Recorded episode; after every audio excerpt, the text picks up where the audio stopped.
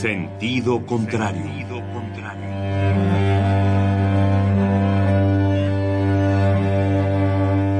El Museo Universitario del Chopo presenta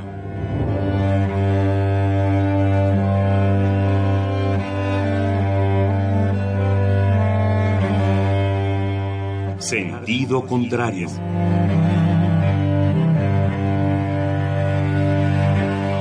Una emisión de Marcelino Perelló. Producida para Radio UNAM, con la participación de Javier Platas.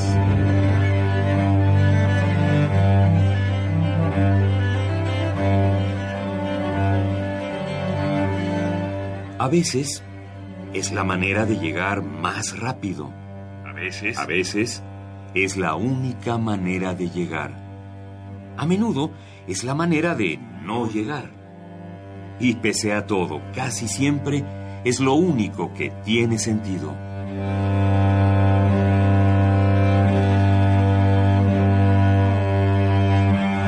Sentido contrario. Sentido contrario.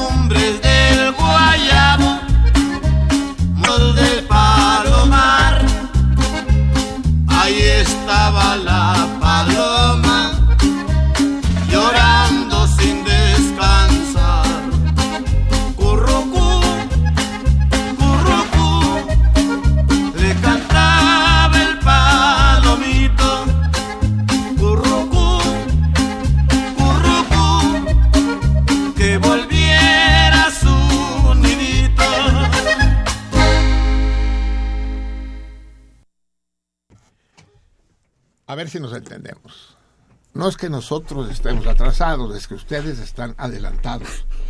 ¿Han oído hablar de Albert Einstein alguna vez? Albert En Albert Einstein. Einstein, sí.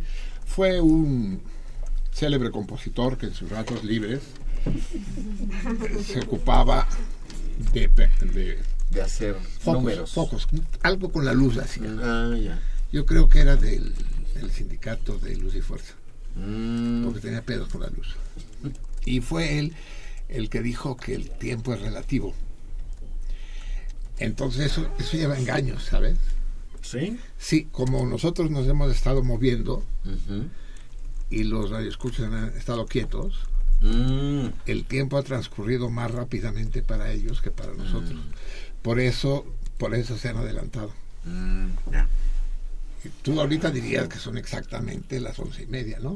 Claro. Bueno, sí. pero si les preguntamos a los radioescuchas, seguro te dirán que no. Dirán que el son. Hijos de su pinche madre de Uber, hijos de su pinche madre de Uber. Hoy es el día, Antiguo. hoy es el programa de los arrepentimientos, amigos.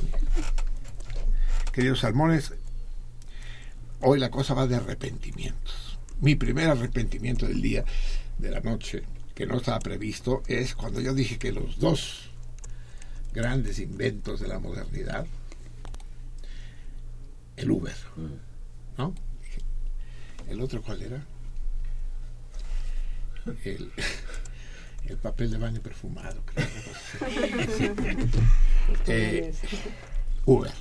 Pues bien, fuimos a cenar como cada noche a Fando y Liz, como siempre. El extraordinario Fando y Liz. nos- Usmal 78, no se les olvide.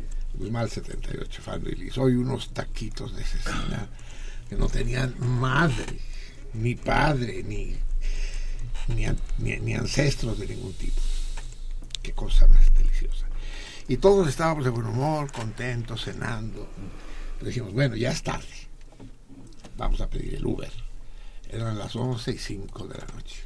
Y pido el Uber, como siempre, como normalmente porque esta vez la, la Vica no vino a cenar. Entonces, cuando no viene Vica, tampoco viene el Alti, es decir, el Altima. Y entonces necesitamos pedir el Uber. Obvio, Y- nadie maneja como yo también. Así es, exacto. O sea, Y bueno, y, y cuando pide uno el Uber, no sé si ustedes están avesados a estas a estas sutilezas de la modernidad. Tiene uno una pantallita con el mapa y ve los cochecitos como cucarachitas que se mueven y uno estar siguiendo el trayecto y le avisan a uno, estoy a seis minutos, estoy a cinco minutos. Y la cucarachita nuestra se iba acercando y se paró a una cuadra. Y ahí se quedó parado a una cuadra. Y decía, ya llegué. Digo, no, no ha llegado, está a una cuadra. Entonces le hablo por teléfono, no contesta, le hablo por teléfono, no contesta, le hablo por teléfono, no contesta. Le digo al 133, lánzate cabrón, porque es esta esquina con Morena esperando. Fue y regresa, no hay nadie. Y la cucarachita ahí se veía. Y nunca contestó. Dije, me lleva la chica. Pero entonces alguien llama a mi celular. Pitín, pitín. Banamex. Costo de retiro por 102 pesos de Uber.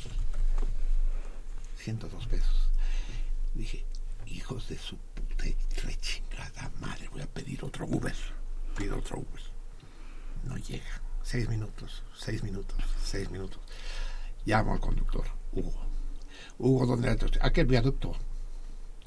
Dice, está en viaducto, en eje 2. Dice, ¿qué hace usted en eje 2? Dice, pues camino hacia usted, hasta donde pidió. Pero ¿cómo va a venir? Pues voy a tomar el retorno por viaducto y ahí entro. Digo, no, desde el viaducto no se puede. Uxmal va en sentido contrario. No, porque voy a tomar el retorno. Por, ningún- por más retornos que tome, si viene por el viaducto no va a poder entrar en Uxmal. ¿Qué ruta piensa seguir? Vengo por eje 2, tomo el retorno y voy por el viaducto. Desde el viaducto no se puede entrar a Uxmal. Bueno, cinco minutos discutiendo. Y al final el güey me dice, ¿usted no conoce el viaducto? Digo, puta madre. Ahí sí. Si todavía existe el Fando y Lis es porque hice un esfuerzo de contención digno de los monjes medievales.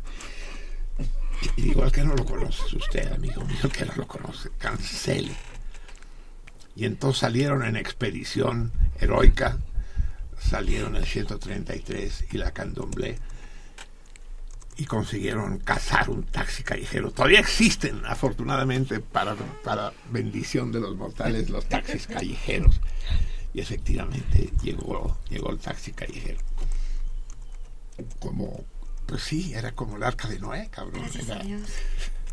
la salvación, ¿no? Yo me volví a enamorar. De los taxis callejeros. No, de. ¿De, de Omar? No.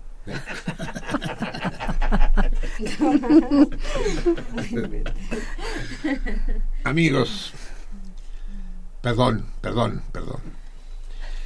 Eh, perdón, porque finalmente somos los responsables de estar aquí a la hora que es necesaria y desde que desde que tiene uno dificultades le parece que ya no es responsabilidad de uno, pero pues sí es responsabilidad de uno. Quien le manda a confiar en Uber. En todo caso, está echa- no es la primera vez que Uber falla, ¿eh? se está echando a perder. Ya no es aquel Uber de nuestra infancia. Es- sí, como todos, como todo, ¿no? Este es un país donde todo acostumbra echarse a perder. Y sí, ya empiezan a contratar choferes ineptos y. eh, porque si no, son, si, si no son muy. tienen su pinche GPS de mierda que ni saben usar. Y ahí va, cabrón. Y cuantos más haya, más dinero va a caer y se sube cada vaca echada. Puta. Sí. Puta. Bueno, em- em- empezamos mal la noche. Eso quiere decir que es fácil que mejore. Lo, lo malo de cuando empieza bien es que es difícil mejorarla. Empezamos tristes con una bellísima canción norteña, El Palomito. Hasta, hasta el nombre es entrañable, El Palomito.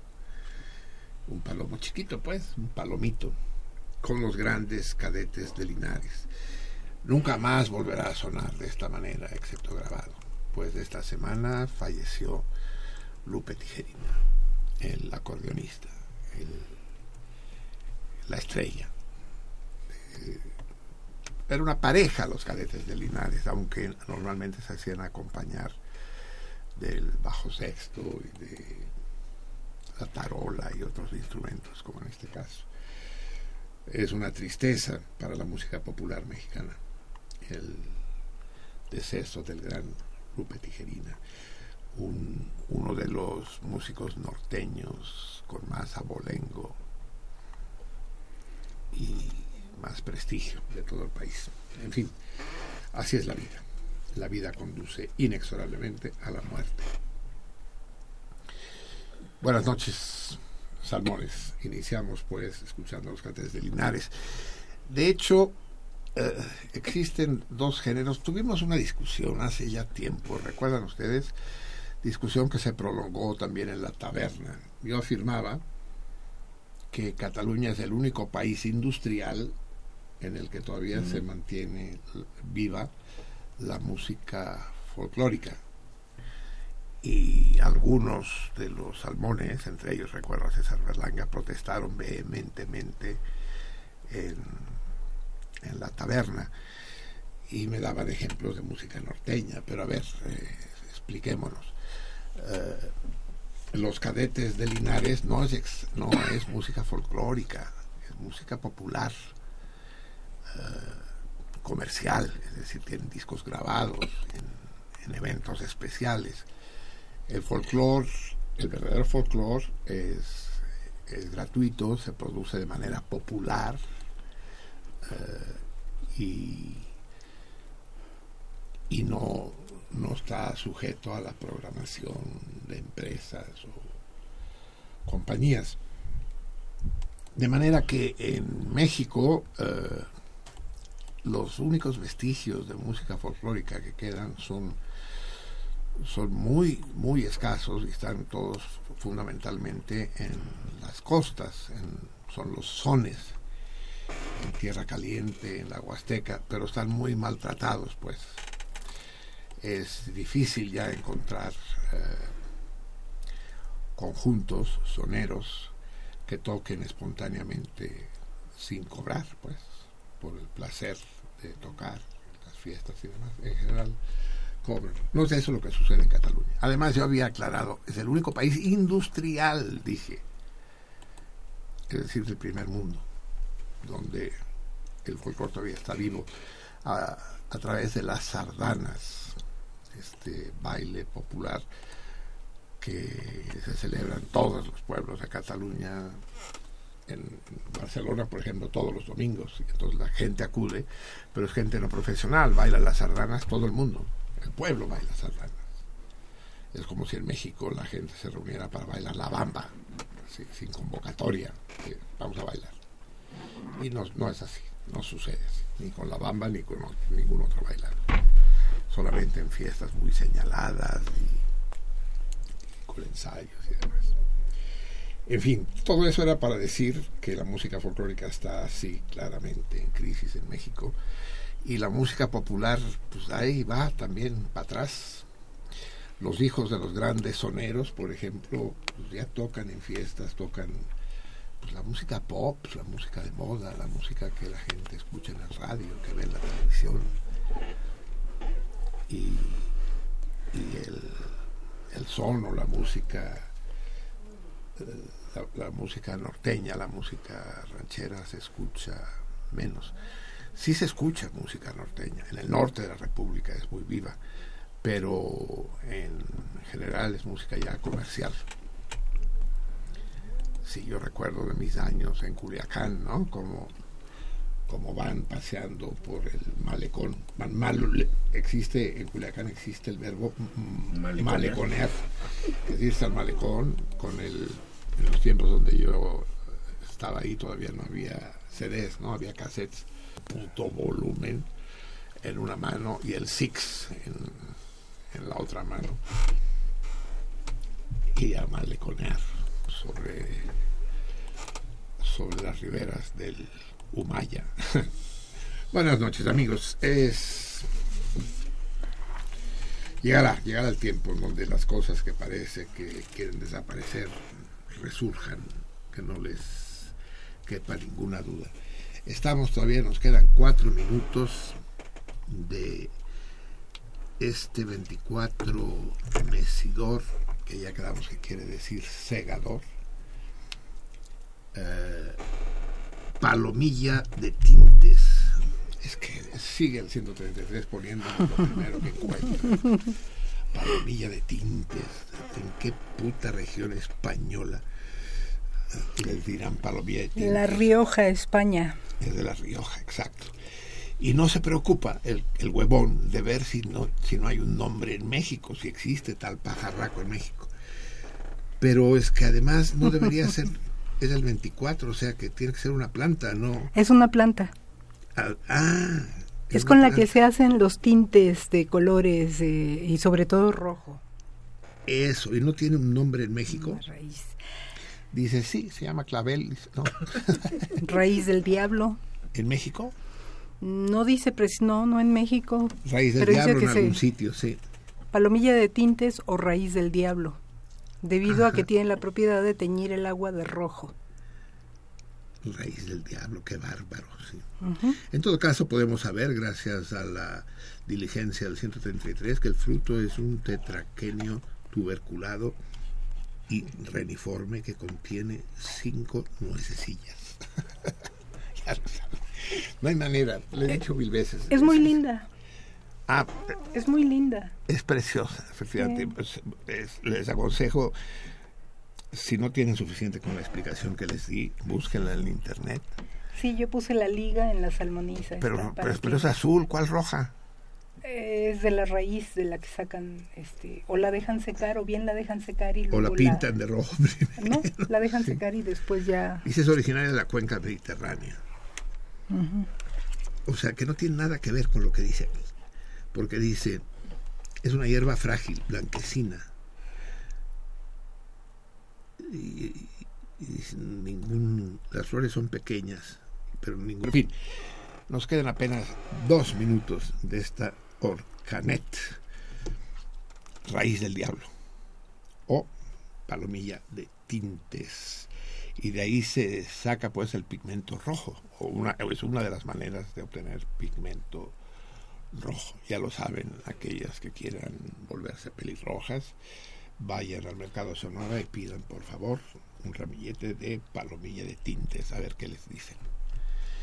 Creo que es el momento, ahora sí que el, el divino arcángel está a la espera de que le demos entrada. Y antes de seguir con los arrepentimientos que ya les dije, hoy van a llover en las ondas hertzianas, vamos a escuchar si hay alguna novedad en el frente de batalla.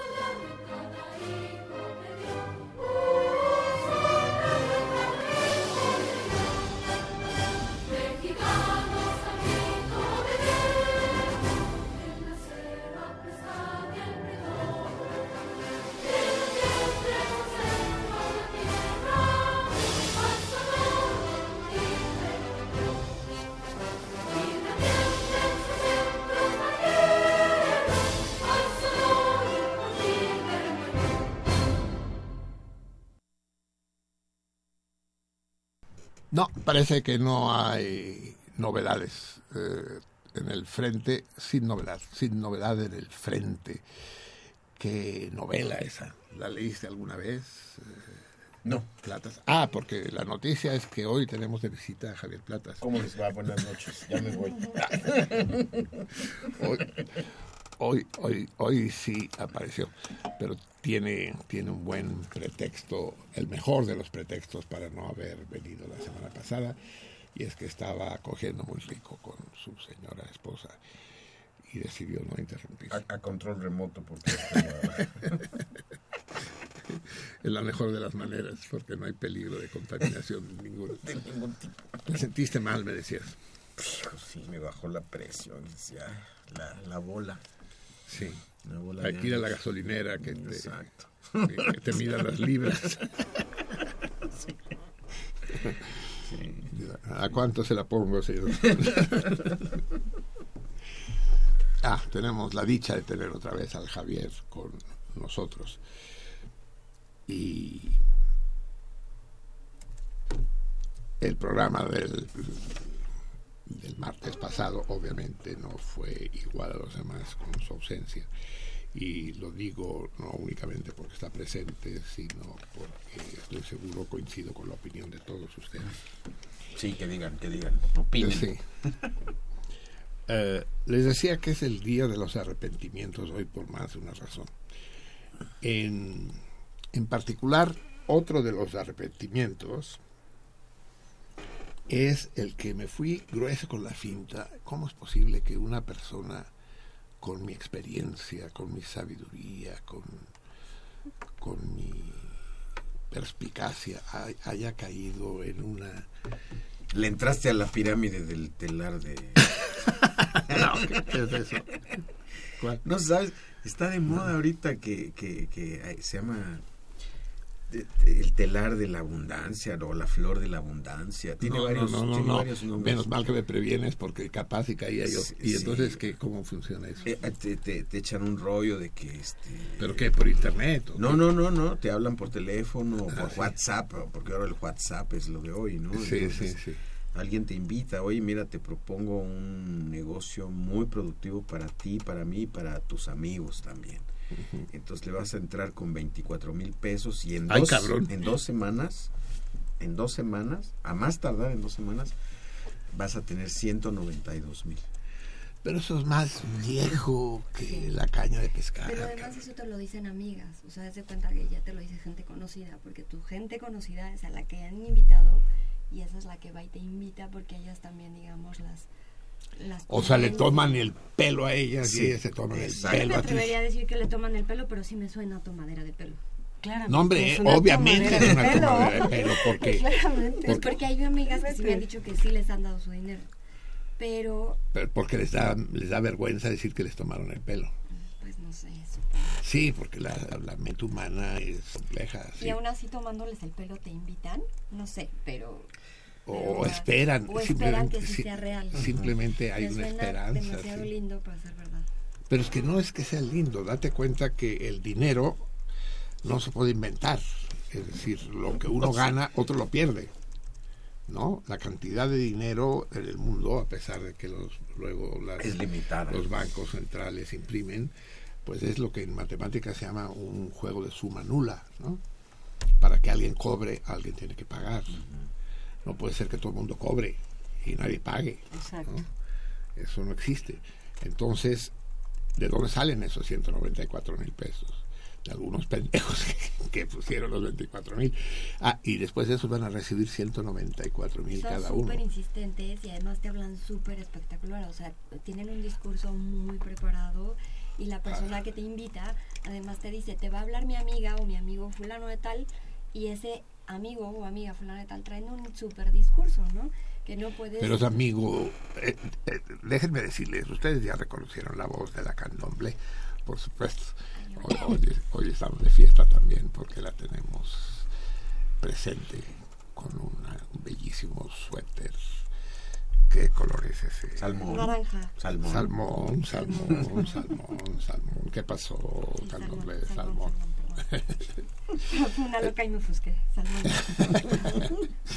Y, y- entonces, pero a ti te habla una, ya te habló una amiga tuya. Sí, ya me habló, ya me habló una. Y, y a lo mejor también yo no supe cómo decirle que no. Y pues creo que también le di como un poco de... eh, creo que lo más sensato habría dicho, pues no, ¿verdad? Desde un inicio. Pero sí así funciona. Entonces le hablas a la amiga, a la amiga, a la amiga. Y enrolan o, o convencen a tanto número de, de personas. Y esa es tu red. Y ahí se supone que tú vas a ganar. Pero la otra que te invitó también gana. Y es como una cadenita de... De todo el mundo gana. De que todo el mundo gana del invitado, el invitado, el invitado. Eso. Tú ya diste, a ver, reconoce, tú ya diste tus 27 No, lo juro que no, porque además la idea que fue que, que fue una, una red de mujeres. Y- Ah, son puras viejas. O sea, bueno, está uno en a este salvo. caso, en este caso, o sea, hay varias, pero en este caso fue una red de mujeres. Y si hay algo que a veces no me cae muy bien, es como esta red de mujeres que se apoyan y somos muy feministas. Y, está bien, pues, pero, Pero no. pero así fue. O sea, eso fue una red de mujeres diciéndome que como las mujeres nos empoderamos y además te dicen, esto ya funciona en África, ya funciona en Europa, ya funciona... Porque la idea es que en África, cuando las mujeres se veían como en la pobreza, pues unas se daban, esto es lo que me dijeron, se daban arroz y la otra le compartía frijol y la otra le compartía lenteja. Y cuando vieron que cada una compartía, se hacía mucho para todas. Entonces la idea surgió que lo mismo puede suceder con el dinero. Sí, es que es esto, eh, yo lo recuerdo en mi infancia, pero no, no con 24. ¿Cuánto dinero hay que dar? 24 mil pesos. 24. No, yo sabía que eh, te ponían en una lista y se añade tu nombre al final de la lista y mándale Eso es. di- Es 10 eso. 10 pesos a Eso cada es. uno de los que están atrás. Entonces Solo tú vas, tú a ir subiendo y cuando tú llegues hasta arriba de la lista vas a recibir, Miles de millones. no, no tanto, pero sí vas a recibir mil pesos, ¿no?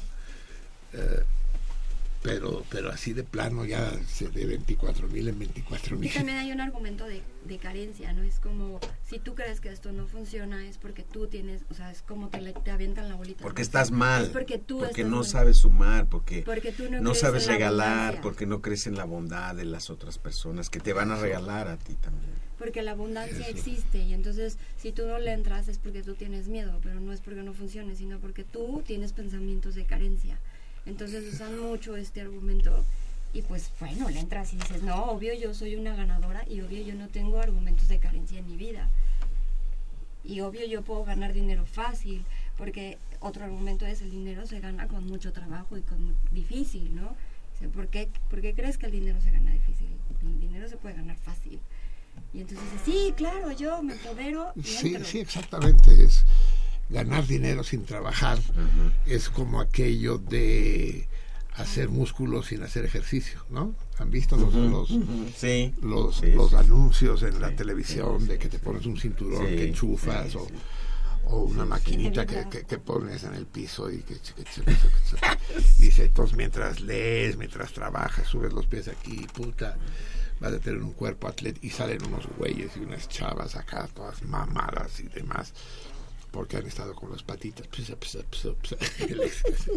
entonces la misma idea es decir el esfuerzo es innecesario, tanto para tener un físico envidiable como para ganar dinero.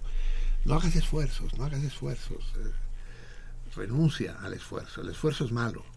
No pienses, eh, no, no te preocupes, no. Simplemente dan una lana y, y gástatela.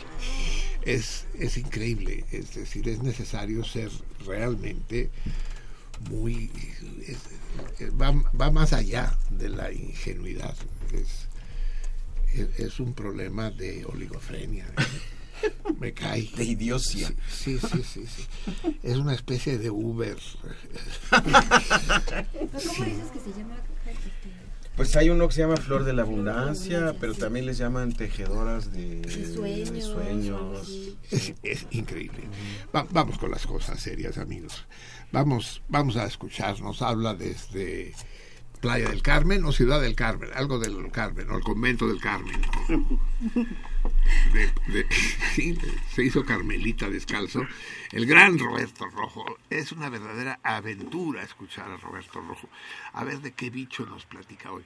Efectivamente, uno de los grandes placeres de sentido contrario, lo digo sin ningún ánimo de, de adular a Roberto Rojo, que no necesita ser adulado porque es magistral, uno de los grandes placeres es escuchar a Roberto Rojo. No solo por lo que dice, sino cómo lo dice. Ya nos convenció de que las cucarachas son a toda madre.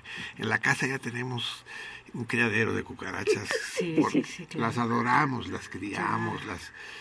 Yo estoy entrenando varias para que las sacamos, ¿no? De paseo, Sí. Y, y, ahora, y ahora vamos sobre los opilotes. ¿no? La araña violinista también tenemos algunas ya. A ver, Pero entrenadas, entrenadas. estamos en- Para en completar una orquesta. estamos haciendo un sexteto de cuerdas. Roberto, eh, lo- el cardumen es todo tuyo. Adelante.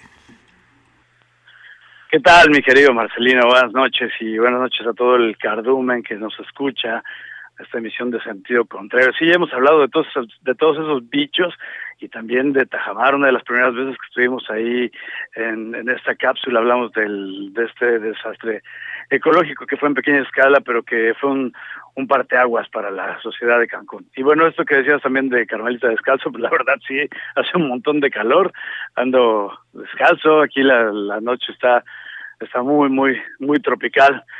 Y bueno, pues esta noche eh, me gustaría hablar de un, de un tópico en particular que ha estado eh, en las noticias, en todos lados. Y bueno, déjenme contarles que yo hice mi tesis con tarántulas en la reserva de la biosfera de Chamela Cuixmala en la costa de Jalisco, un lugar hermoso y bonito. Y a mí me gusta mucho ver a los animales en libertad. Es más, las tarántulas que yo estudiaba, eh, pues algunas las tenía que tener en laboratorio para ver su comportamiento y sin embargo yo preferí al final buscarlas en, su sitio, ir hasta donde estaban, medirlas, pesarlas y saber más sobre su biología. Sin embargo, tiempo después, eh, ya trabajando en Canal 11, donde hacíamos pues varios programas, algunos de ustedes lo recordarán, hicimos una serie que se llamó Zoológicos en Acción.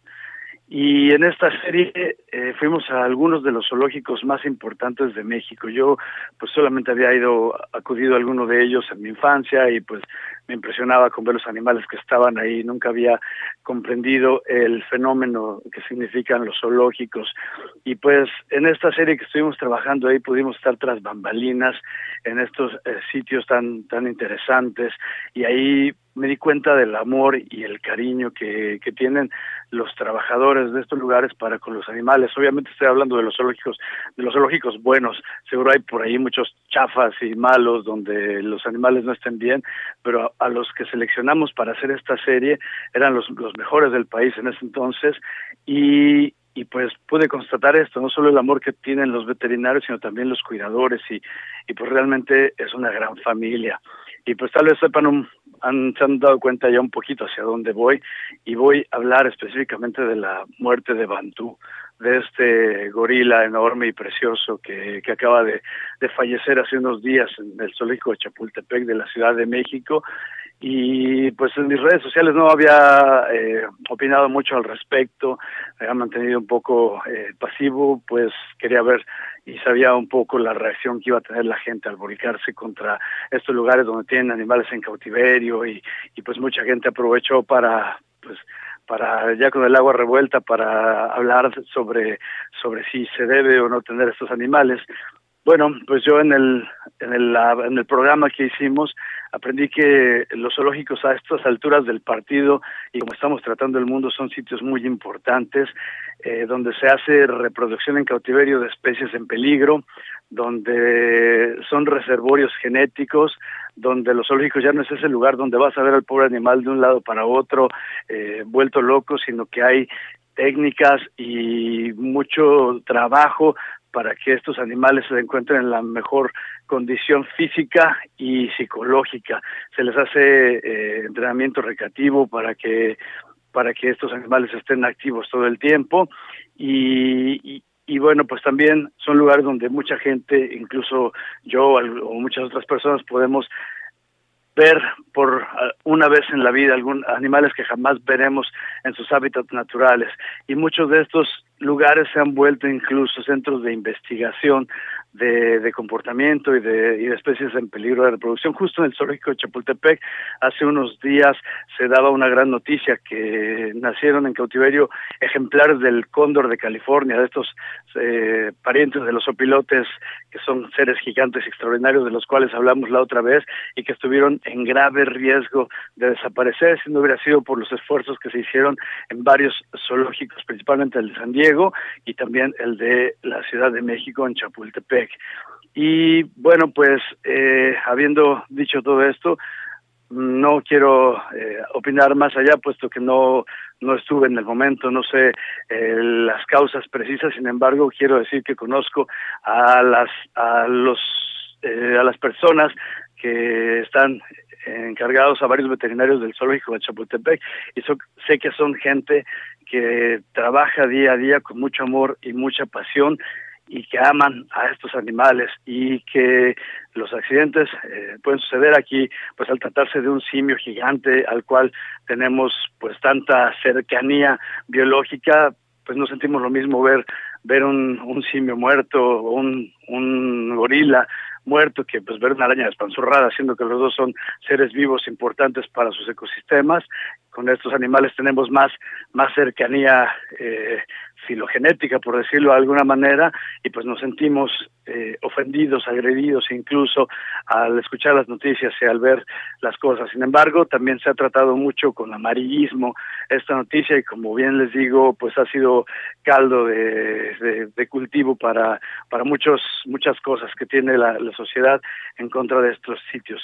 Yo lo que puedo decir es que eh, debemos como siempre y para cualquier noticia que se da, enterarnos de, de, la mejor manera posible, de la mayoría de los datos posibles para emitir una opinión. En este caso, como en muchos otros que hemos tenido recientemente, pues de pronto salen expertos en todo, ¿no? Y, y todos opinamos desde, desde nuestra casita muy cómodamente. Sin embargo, eh, pues yo los invito a, a, conocer estos lugares. Yo solamente digo mi experiencia y lo que lo que conozco de estos sitios, sin embargo habrá muchas cosas que, que yo desconozco y pues yo opino que estemos eh, conscientes, que seamos inteligentes, que abramos los, los ojos y ahora sí podremos poner nuestra postura en el escritorio y poder debatir al respecto. Eh, lamento mucho la noticia de la muerte del querido Bantú. A mí me tocó trabajar directamente con este gorila en esta serie que les comento de Zoológicos en Acción. Me dolió mucho, mucho escuchar sobre su muerte.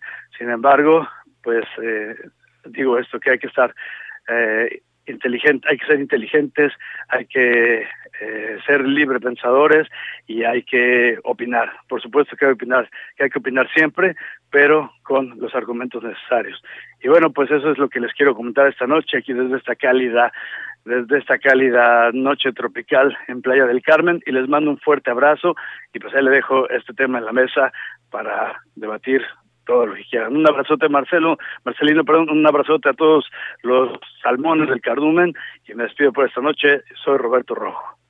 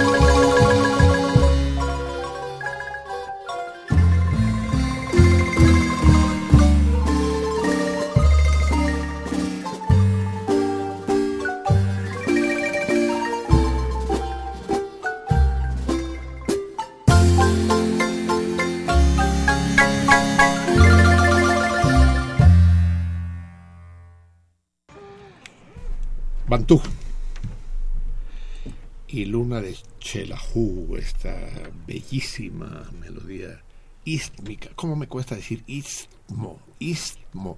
La S va antes de la T. En toda, toda mi vida he dicho istmo. Pongo la T primero. Se me hace más fácil. Istmo, el istmo de Tehuantepec. No, es el istmo. Yo creo que hay un problema lingüístico. ¿A ustedes no les cuesta decir istmo? Istmo. Digo, no les cuesta decir istmo. Istmo, sí. Istmo, sí. Sí, ¿no? Como que hay un problema, el istmo. En fin, pero sí es istmica la luna de Chelahu. Es lo más cercano que encontré a Quintana Roo.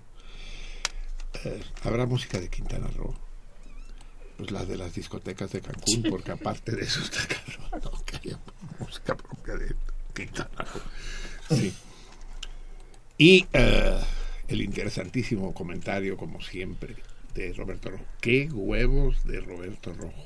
¿Qué huevos tiene de públicamente defender a los veterinarios del zoológico de Chapultepec cuando está el linchamiento a todo lo que da? Porque la opinión pública, la insoportable y sabionda opinión pública, ya los condenó ya saben, todo el mundo sabe que se cometió una iatrogenia. Iatrogenia ya saben todos ustedes lo que es, estoy hablando con gente culta. Pero por si algún advenedizo pasaba por el radial, por el cuadrante y no se dio cuenta, es un, error médico de consecuencias graves, a veces fatales. Entonces ya todo el mundo dice es culpa de eso, le pusieron demasiada anestesia, le pusieron primero una, luego otra, y por ahí dicen, y, y hasta una tercera que no estaba prevista. Y para qué era necesario dormirlos y pues, para pues, como que le compraran el boleto de avión tenían para llevarlo a Guadalajara, ¿no? Lo metieran en una jam- sí, las estupideces que pueden llegar a decir. Obviamente puede haberse tratado de un error, obviamente el propio Roberto no afirma que no haya sido, él simplemente aboga por la seriedad de los veterinarios que él conoce. Incluso dice una cosa muy chistosa, Roberto. Dice, dice yo trabajé con Bantú, es decir, como si hayan sido colegas, ¿no? Hicimos varios trabajos juntos. ¿no? Tenemos publicados algunos estudios en común. Trabajo, trabajo con Bantú. Inteligente se veía el gorila. Sí, sí, sí. Y qué chistoso cómo se golpeaba el pecho, pero se lo golpea no con los puños, sino con la punta de los dedos. Nunca me había fijado yo. Sí. Bellísimo animal, bellísimo animal. ¿Cuál es el problema con la muerte de Bantú? ¿Por qué más problema que cuando se murió el oso polar o cuando se murió la osa panda? Como que se les está muriendo mucho, ¿verdad? En el zoológico también se murió un chimpancé y se murió un orangután. Yo no sé cuál será la tasa de mortandad, no, no sé cuántos animales hay. Los animales finalmente, aunque no nos guste la idea, son seres vivos y por lo tanto mortales. Y, y sí, pero lo, lo del oso polar es particularmente dramático porque ya no están permitiendo traer más. Realmente no habrá nunca más un oso polar en la Ciudad de México. En mi infancia sí había un oso polar, ya se los conté, ¿verdad? No. Era, era, era mi, el elefante y la oso polar eran mis animales. Cuando iba al zoológico, a ver, aquí papá, aquí, a ver al oso polar, que ya estaba viejo, viejo, todo amarillento. Y estaba casi Blanco. siempre echado, pero me tocó verlo echarse al agua. Y, y lo mataron, un día no estaba. Y lo habían tenido que matar porque dicen, la- lo que decía la gente es que un borracho se había caído al foso y habían tenido que matar al oso. Y yo, a mis ocho años, dije, ¿por qué no mataron al borracho, cabrón? ¿no? O, o los dejaban tranquilos, igual hasta amigos se hacían. No. Y para mí fue un gran disgusto. Entiendo el disgusto de Roberto Rojo, que había trabajado con Bantú al saber de la muerte. Y aún así, él sale en defensa inteligente y valiente de los veterinarios. Eh, los animales son mortales, sí, y una anestesia general siempre es peligrosa, siempre. Eh, los que hemos pasado por el quirófano y hemos padecido intervenciones quirúrgicas mayores, sabemos que antes de la operación te obligan a firmar una Una responsiva en donde dices que si te mueres es tu culpa. que tú aceptaste que te metieran eso. Sí, y que pues, sí, si en caso de que te murieras es tu pedo, no es culpa tuya, no de nadie más. Y los médicos, los cirujanos en particular, están acostumbrados a que pierden pacientes aparentemente sanos o sanos del todo en la anestesia, porque algo falla y porque el organismo no es una máquina. Si las máquinas fallan, no, no fallará una cosa tan compleja y delicada como el organismo humano, ¿no? Se produce. Pero no, la opinión pública no necesita esas chingaderas. La opinión pública, como decíamos hace rato, no está para pensar, está para juzgar, eh, jugar pirámides o como dices. La flor de la abundancia. Eso, y, y- y- y hacer músculos sin hacer ejercicio. Eh, y ya los condenó. Y ya suspendieron al director del zoológico. Y eh, en todo caso, esa misma opinión pública, lo único que me da gusto es que, curiosamente, esta puede ser la puntilla que acabe de acabar con las pretensiones presidenciales de Mancera. ¿No? ¿Por qué se vuelve tan grave la muerte de un animal? ¿Por qué es más grave que la del oso polar, por ejemplo, o de la osa panda? Porque Bantú tenía un nombre. Bueno, la osa panda también, pero osa panda había tres y además ya estaba viejita y la muerte es natural. La- a ver si nos entendemos, amigos míos. La muerte siempre es natural. Siempre. Si te meten un balazo en la sien, no te atropella un trolebús, es natural que te mueras. Es obvio. Eh, pero bueno, con la osa panda no hubo tanto pedo. Pero ¿por qué hubo tanto pedo con, con? Ya lo dice Roberto. En primer lugar, porque son los animales más cercanos a nosotros en la escala, en la escala filogenética, ¿no? en la escala evolutiva. Y por otro lado, porque tenía nombre, porque no era anónimo. Y, y algo con nombre eh, es, es difícil eh, soportar que sea tratado con, con el anonimato de una res. Es muy difícil, por ejemplo, sacrificar una res que ha sido antes eh, bautizada, a la que se le ha puesto nombre. Eso no se hace, se evita siempre. Eh, pero, pero además porque sucede cuando el animalismo, la estupidez, déjenme decir, del animalismo como corriente ideológica está en pleno auge. Estos los animalistas que eh, permitieron que se asesinara a Keiko de la manera más brutal posible, en nombre de la libertad. Hay que dejar libre a Keiko, hay que dejar... Y ustedes saben la historia de Keiko, la he contado más de una vez y no se sabe contarla. La, abandonaron en el Océano Ártico, nadó hasta las playas de Noruega y pusieron una barrera ahí para que no pasara, ¿no? Ya existía pues para que no se acercaran los cetáceos y los tiburones, y ahí se estuvo seis meses a dos kilómetros de la costa viendo a sus amigos los humanos, ¿no?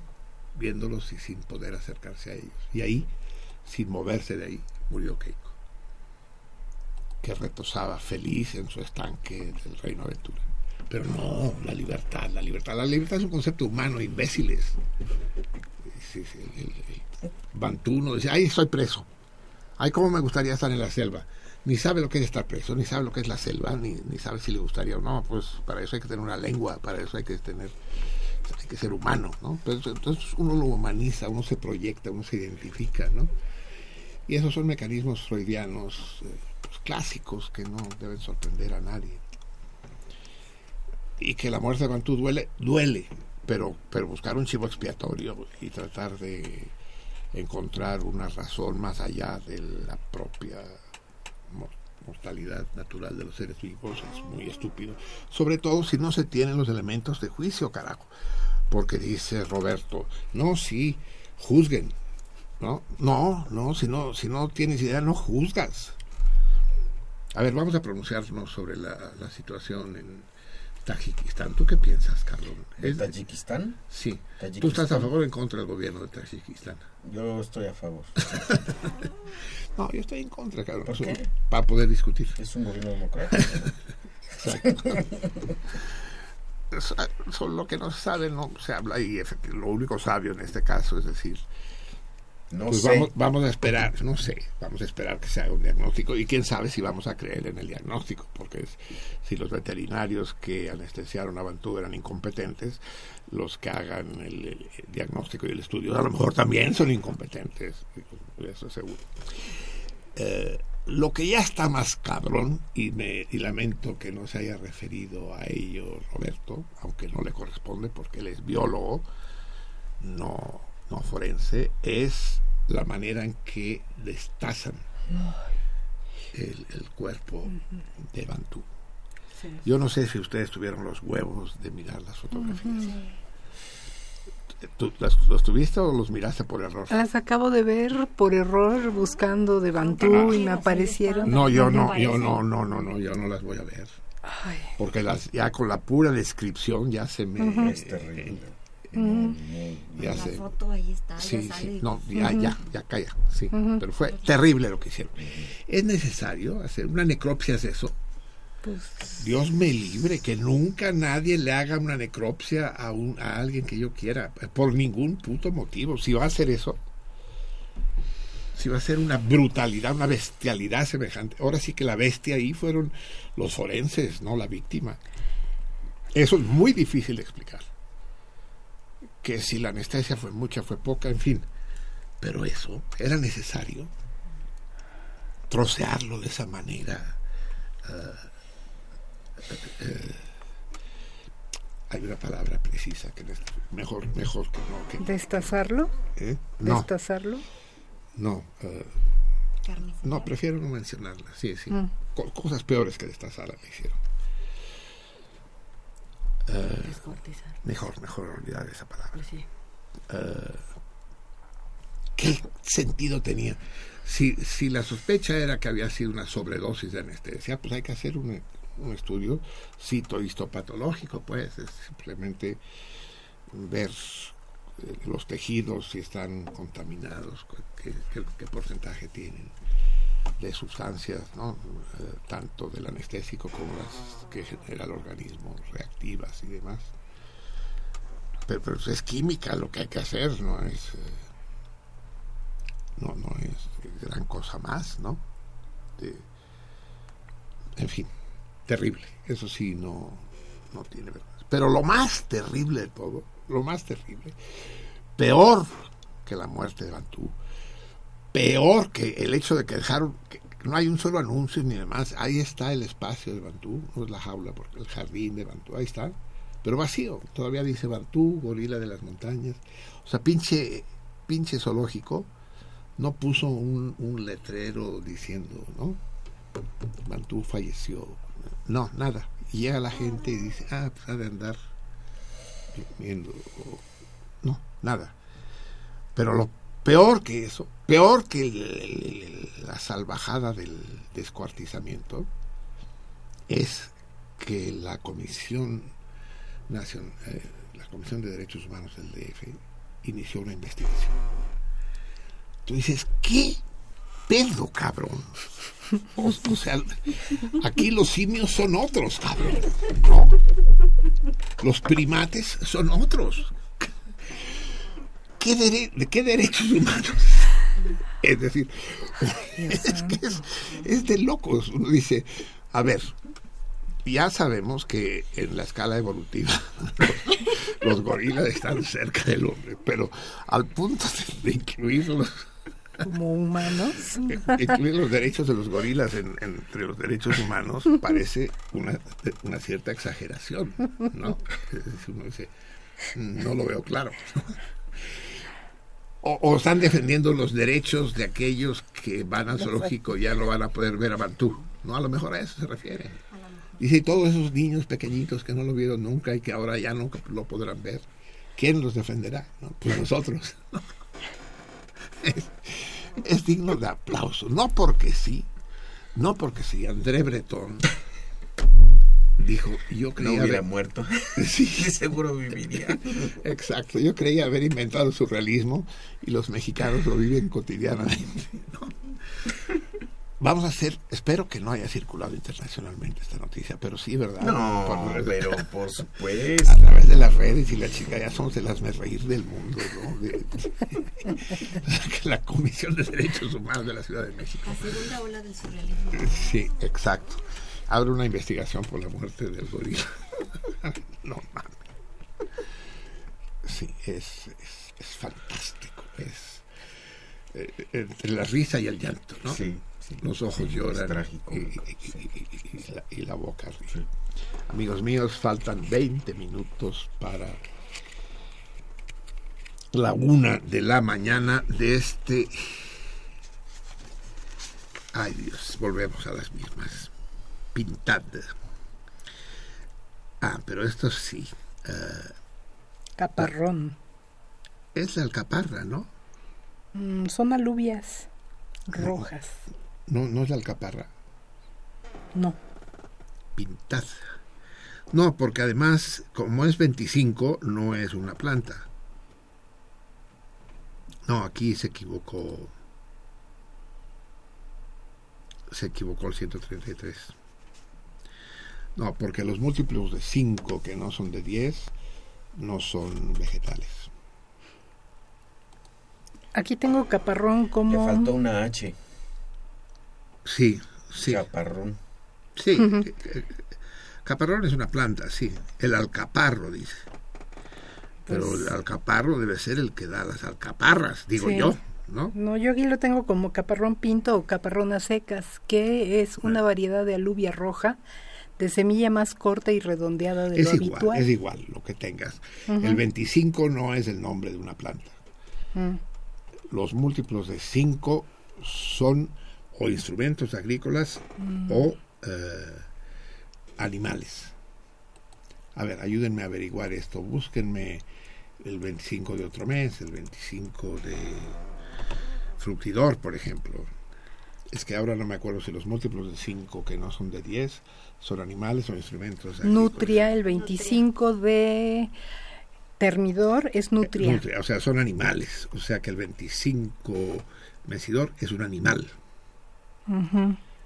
Cangrejo de río, el 25 de fructidor. Sí, sí, sí. O sea así. que el 25 mesidor no es una planta, es un animal. Hay que ver. Ah. Busquen en el, en el calendario. Caparrón Aquí hay un error del 133 porque puso... y mío.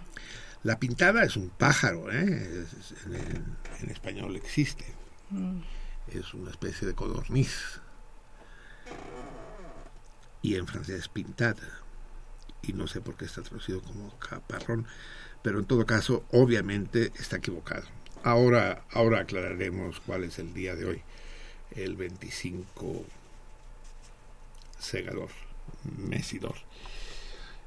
Bien, amigos míos, les voy a... le- va, va el torito, va el torito, que faltan ya 20 minutos para la una de la madrugada y todavía no lo planteamos, hoy vamos tarde.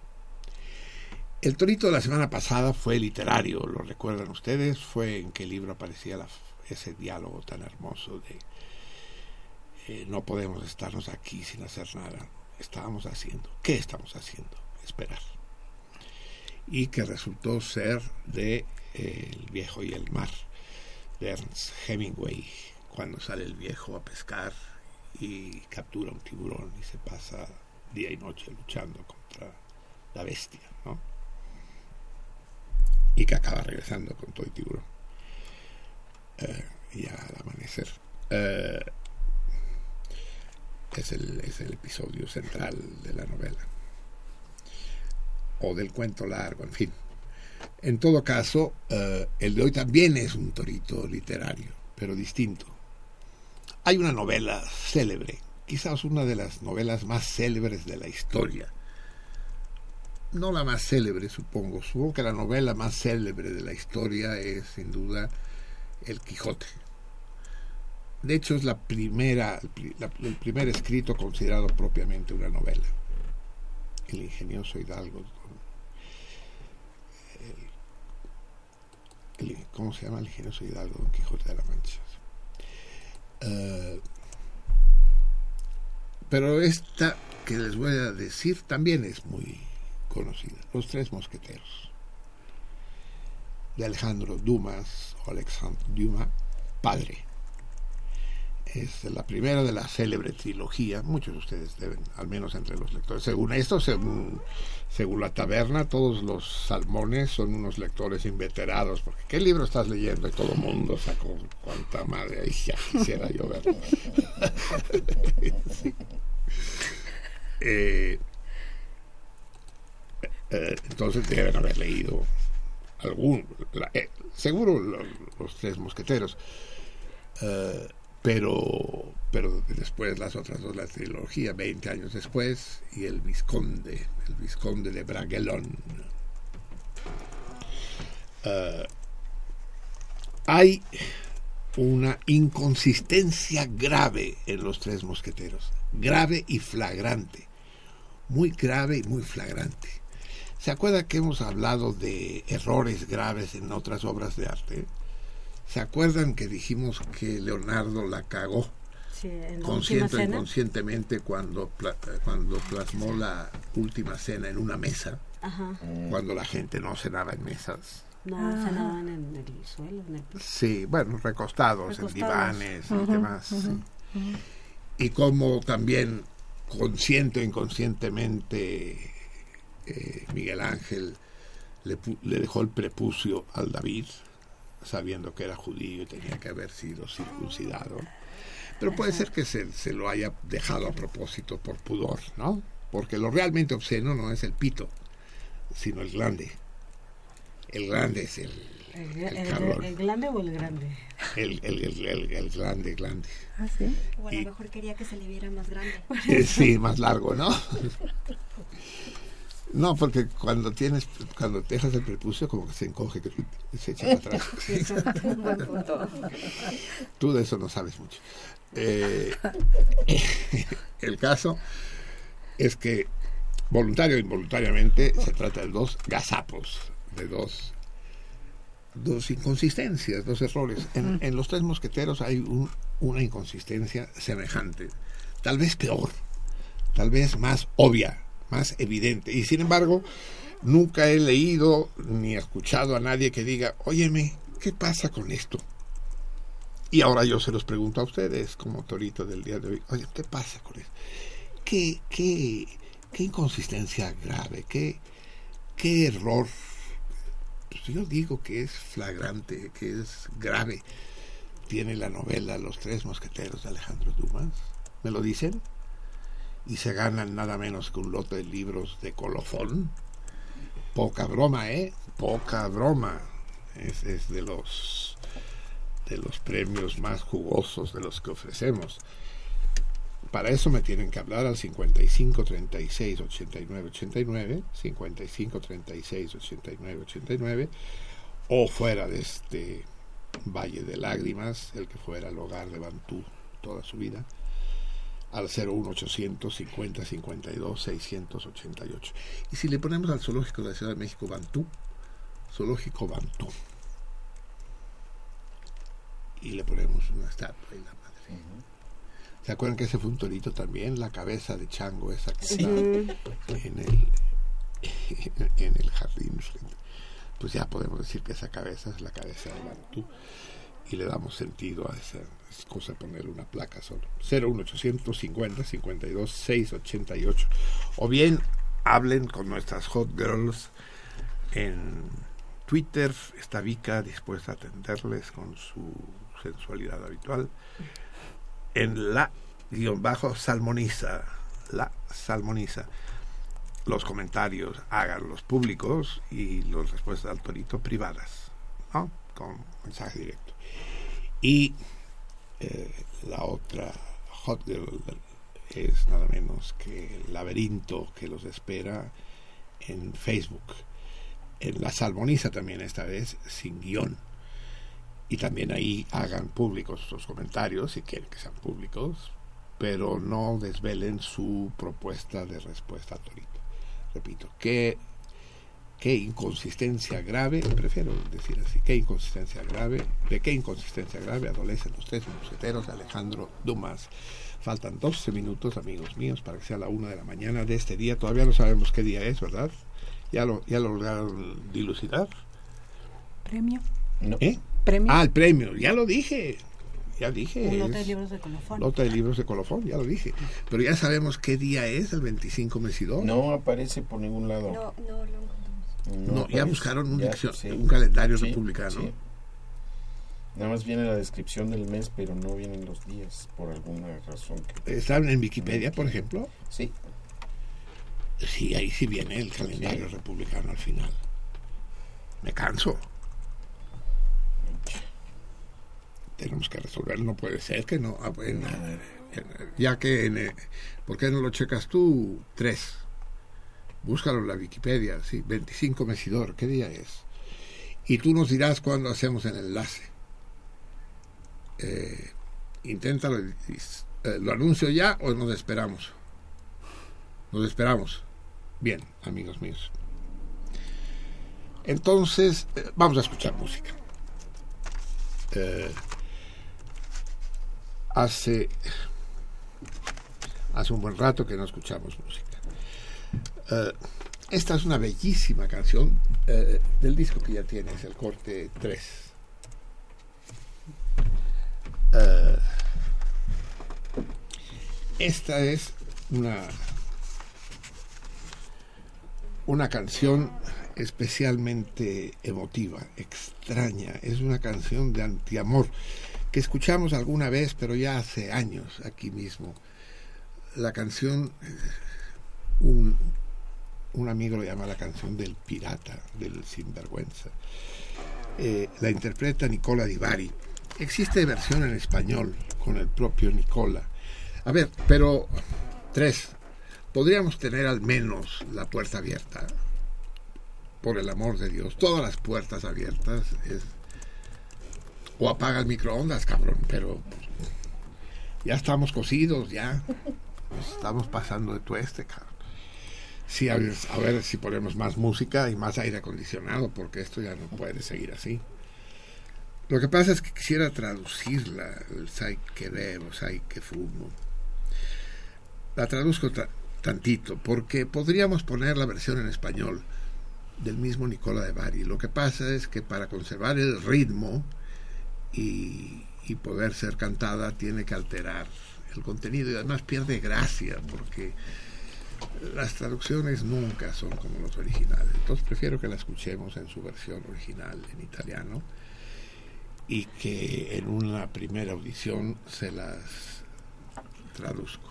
Es una, una canción, una extraña canción, pues no es de desamor, es una canción de amor derrotado, digamos, de amor, de amor imposible, de amor de- Amor desolado. ¿Cómo? Amor perdido. Eh, no, no, no, esa No. sí es de azote, es de, de- de amor y contra ellas. No, no, no. Él, él la quiere y se sabe querido y sin embargo dice, pero pues, no, no te enrolles, mija. Escuchemos, pues. eh, primero se las voy traduciendo y después se las dejo escuchar solitas. Nicola de Bari.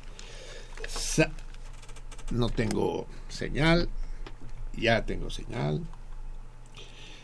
Eh, sí, tengo señal. Sai que bebo, sabes que bebo.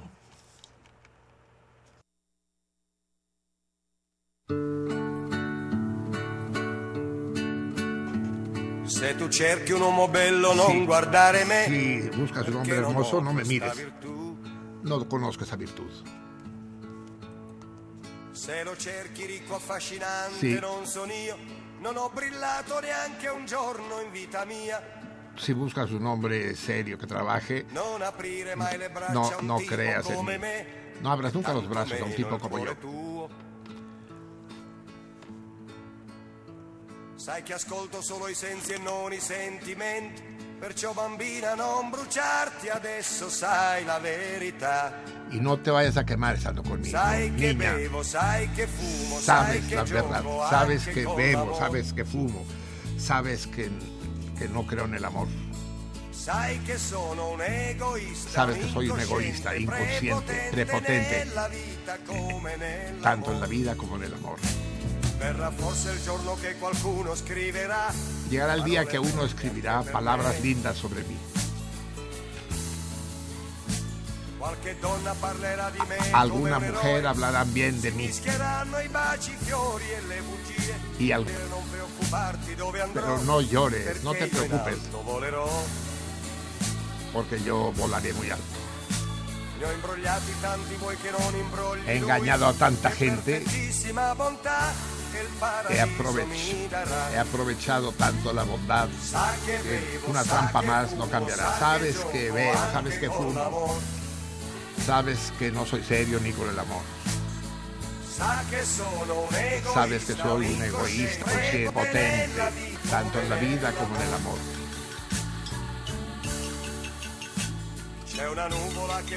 Hay, hay un nube que vuela abajo y io sto debajo di ella. Mi trascina su per la montagna sempre su, ho i piedi stanchi ma ora non li sento più.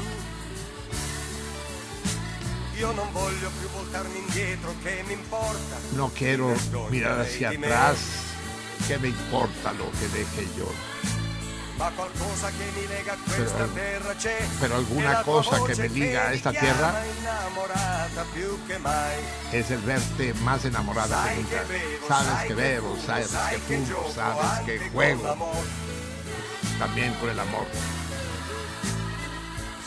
Sono Sabes que soy un egoísta, inconsciente, prepotente,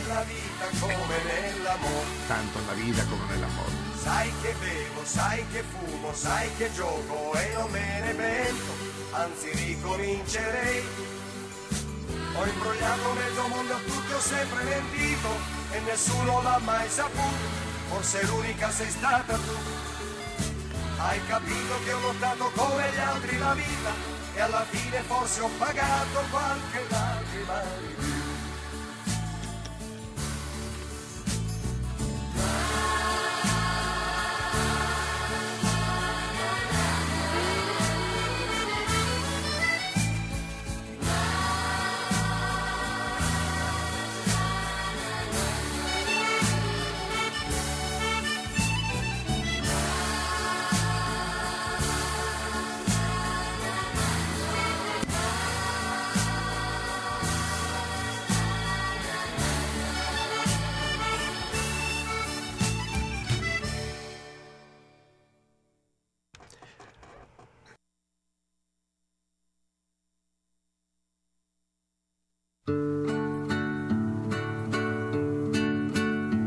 Se tu cerchi un uomo bello non guardare me, perché non ho questa virtù. Se lo cerchi ricco affascinante non sono io, non ho brillato neanche un giorno in vita mia. Non aprire mai le braccia a un tipo come me, e tanto meno il cuore tuo. Sai che ascolto solo i sensi e non i sentimenti, perciò bambina non bruciarti, adesso sai la verità. Sai che bevo, sai che fumo, sai che gioco anche con l'amore. Sai che sono un egoista, un incosciente, prepotente nella vita come nell'amore. Verrà forse il giorno che qualcuno scriverà parole belle anche per me. Qualche donna parlerà di me come un eroe, si mischieranno i baci, i fiori e le bugie. Tu non piangere, non preoccuparti dove andrò, perché io in alto volerò. Ne ho imbrogliati tanti vuoi che non imbrogli lui, che perfettissima bontà che il paradiso mi darà. Sa che bevo, sa che fumo, sa che gioco anche con l'amore. Sa che sono un egoista, un incosciente, prepotente nella vita come nell'amore. C'è una nuvola che vola bassa, così bassa, che mi avvolge dentro sé. Mi trascina su per la montagna, sempre su. Ho i piedi stanchi, ma ora non li sento più. Io non voglio più voltarmi indietro, che mi importa, mi vergognerei di me. ma qualcosa che mi lega a questa terra c'è, è la tua voce che mi chiama innamorata più che mai. Sai che bevo, sai che fumo, sai che gioco anche con l'amore. Sai che sono un egoista, un incosciente, prepotente nella vita come nell'amore. Sai che bevo, sai che fumo, sai che gioco e non me ne pento, anzi ricomincerei. Ho imbrogliato mezzo mondo a tutti, ho sempre mentito e nessuno l'ha mai saputo, forse l'unica sei stata tu.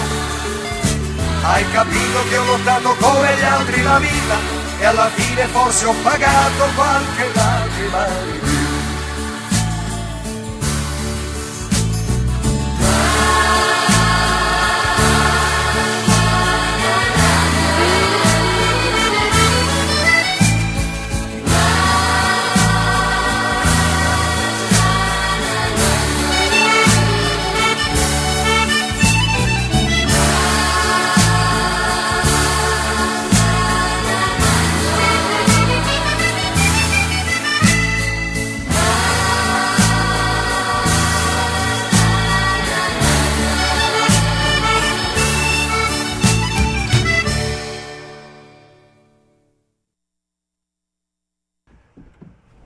fin, eh, una vez eh, les dije, es el día de los arrepentimientos. Traduje muy mal porque me ganaba el italiano. Cuando yo hablaba traduciendo, dejaba de escuchar el texto en italiano y no hubo manera de que pudiera traducir. Y habla muy rápido y, entonces en un momento dado opté por mejor callarme y dejar solamente el refrán. Sabes que bebo, sabes que fumo, sabes que soy inconsciente, prepotente, tanto en la vida como en el amor. Eh, es error mío, de nuevo, le digo, arrepentimiento, por no escribir las traducciones y leerlas. Y, me hago el muy, muy y quiero traducir directamente y luego en casos como este en que se canta muy rápido, eh, me gana el texto original. Sin embargo, ya saben ustedes de qué va. Eh, no sé qué hacer, si prometerles traducírselas bien para la próxima vez. Sí, sí, sí. Porque sí, la pueden buscar en internet y la encontrarán pues traducida y demás, pero no tiene chiste. Mejor con todo descaro, bellísima la canción. Y la y, y además da lugar a una discusión importante, es decir, es el, la honestidad llevada al cinismo, ¿no? Es decir, bambina, no te enredes conmigo, te vas a quemar. No soy un hijo de la chingada. ¿no? Sabes que soy inconstante, in- indecente, penitente, bebo, fumo y voy a hacer cuanta chingadera. Así que cuando me muera dirán cosas bonitas de mí, correr alguna lágrima y me pondrán alguna flor, pero no les hagas caso. Soy un cabrón. No hay, no hay, no hay más bella declaración de amor, en fin. Pero esos son los que más nos gustan. Ese es el problema, ¿no? Sí, siempre en general lo, lo inaccesible es lo más atractivo siempre. Bueno, después de mil vueltas, que, que la Wikipedia en español es, bueno, es como Uber, es, es intolerable, es insoportable. ¿Pero por qué? Es decir, la Wikipedia es un proyecto hermosísimo, elaborado por todos los usuarios, todo el mundo puede corregir. Pues no ha habido un solo hispanoparlante que use Wikipedia que haya sabido traducir pintad, que es un pájaro, la pintada, se le llama pintada en español, me lleva la chingada. O también eh, Gallina de Guinea. gallina de Guinea, es una especie de codorniz. Deliciosa, no digo cuando se la come uno. Eh, es un arroz de pintada, es y, y no, quién sabe qué les dio por traducirlo como alcaparra o caparroso. Y, y si no me cae el 20 de que es 25 y de que no es nombre de vegetal, ahí nos quedamos todos nosotros clavados en, En que- caparrón. en, en el caparrón. No mames, es decir, la estupidez humana no conoce límites. Yo creo, de las Wikipedias que consulto normalmente, que son seis o siete, algunas con más frecuencia que otras, la española es por mucho la peor de todas. Está repleta. Yo no colaboro en la Wikipedia en español, por principio. Si fuera mexicana, colaboraría con mucho gusto, pero no, es casi es, es gachupina sobre todo. Y yo con esos güeyes no quiero saber nada. Colaboro, sí, mucho en la catalana. Muy superior a la española, muy superior. Pero también son muy buenas la francesa, la, la inglesa, por supuesto. Cuando digo inglesa, quiero decir en lengua inglesa. ¿no? Va por lenguas, no por países. Habría que subir, ¿no? Pero pues, da hueva subir cosas de Wikipedia en español. En sentido contrario, ¿no? En español, para que la gente que no sabe qué es lo supiera. sí. Podríamos hacerlo, ¿no? Es cosa que alguien del equipo o alguien de los- del cardumen se decida y lo suba. Porque se sube, aunque sean dos frases, y después se, eso se va enriqueciendo y va creciendo y uno va aumentando. Porque en la Wikipedia, saben ustedes, uno inicia el artículo con dos líneas y después otro entra y lo corrige, le aumenta, le quita, eso se puede estar haciendo permanentemente. Hay un, hay un comité que, que en caso de flagrancia en cuanto a errores o en cuanto a violación de las reglas, es decir, de hacer propaganda, publicidad, romper la neutralidad, la Wikipedia tiene que tener espíritu enciclopédico, es decir, evitar partidismos, eh, entusiasmos o defenestramientos. En fin, ya me, ya me avisarás, ¿no? Bueno. ¿Qué- ¿Eso qué quiso decir, Tres? ¿Eso qué quiso decir? ¿Que me- ¿Ya me avisarás? Ah, que ya me estás avisando. A ver, tenemos hoy un, un- una acción especial. Por medio de un salmón, también debemos mantener en reserva el nombre del salmón. Por nombre de un salmón, de un salmón, de un ínclito salmón, de uno de los salmones importantes, de uno de los salmones conocidos del cardumen, llegamos a establecer contacto con una maestra oaxaqueña, miembro de la sección 22 de la Coordinadora Nacional de Trabajadores de la Educación, de la sección 22 de, de la CENTE, que por razones obvias prefiere guardar el anonimato. No quiere decir ni su nombre ni qué escuela trabaja. Eso evidentemente, ya se lo dije al 3, se presta a suspicacias, ¿no? Porque es fácil que sea un- una construcción, un invento, por supuesto, ¿no? Eh, contratamos a alguien que se haga pasar y, con eso podremos hacer campaña en contra de la sección 22, cosa que, que no lamentaría yo en absoluto. Pero sí lamentaría que hiciéramos trampa. Entonces aquí está en juego simplemente una cuestión de confianza, de confianza de ustedes en nosotros y de nosotros en este salmón que conoce personalmente a la maestra y que garantiza la autenticidad de su, de, de su personalidad. Y vamos a aprovechar para entrevistarla.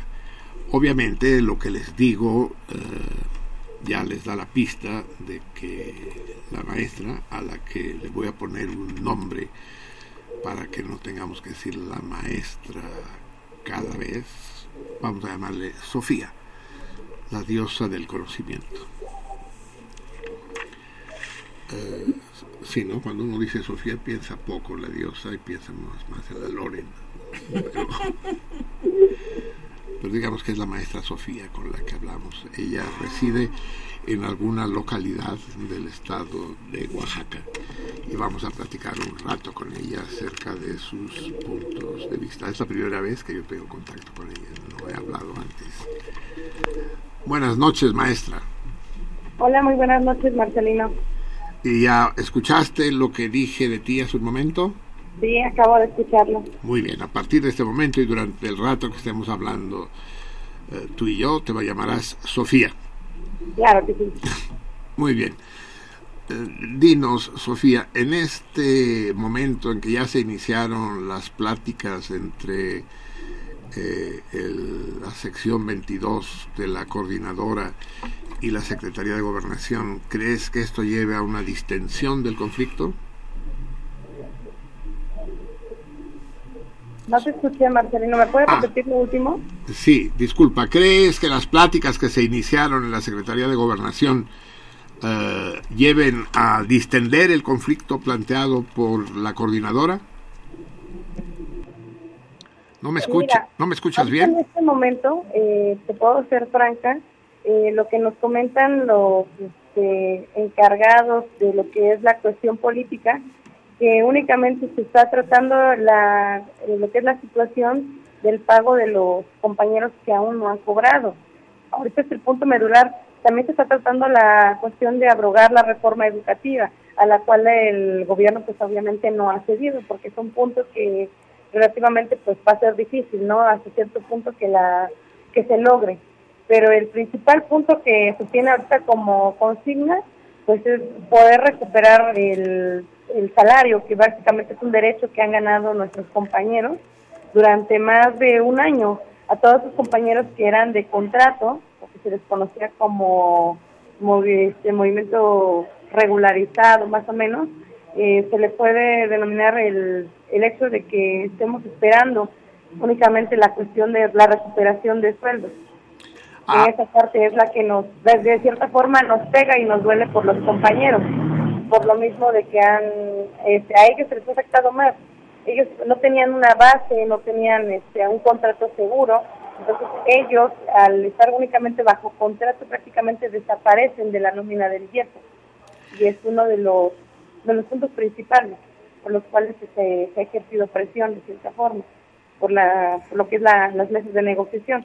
Está como punto medular la cuestión de la abrogación de la reforma, eso no te lo puedo negar, pero sí este, estamos a la espera únicamente de, de lo que se siente en las mesas de negociación. Sí, es decir, estos profesores por contrato, digamos que estos no son trabajadores de base, no están sindicalizados. No, no, no, no. Y, y son a ellos a los que se les debe el salario de estos últimos meses, de un año, dices. Sí, un año prácticamente. Lo que pasa es que los movimientos de contrato eh, tenían la costumbre que se co- cobraban su sueldo prácticamente hasta el finalizar el año escolar. Cuando sucede la toma del IEPO, el ciclo escolar pasado, en la guelaguetza pasada, cuando toman el IEPO, exactamente es un ciclo, este, automáticamente ellos dejan de cobrar para el, para el nuevo IEPO, desaparece esa nómina. Y obviamente pues ellos son desconocidos y su sueldo queda este, totalmente... eh, Sí, congelado o- congelado, de- congelado. Son trabajadores únicamente de servicio temporal, digamos. Así pues, es. De cierta ah, forma, este, sí se les, este, hay un cierto dolo en sus derechos, porque al final de cuentas ellos laboraron, inclusive hay compañeros que todavía se están manteniendo con la esperanza de, de poder cobrar su sueldo. sí. Pero, a ver, eh, ¿se les dejó de pagar a pesar de que seguían dando clase? Sí, sí, sí, ellos están en las comunidades solventándose a veces con apoyo de los padres, apoyo de los compañeros aquí de manera interna.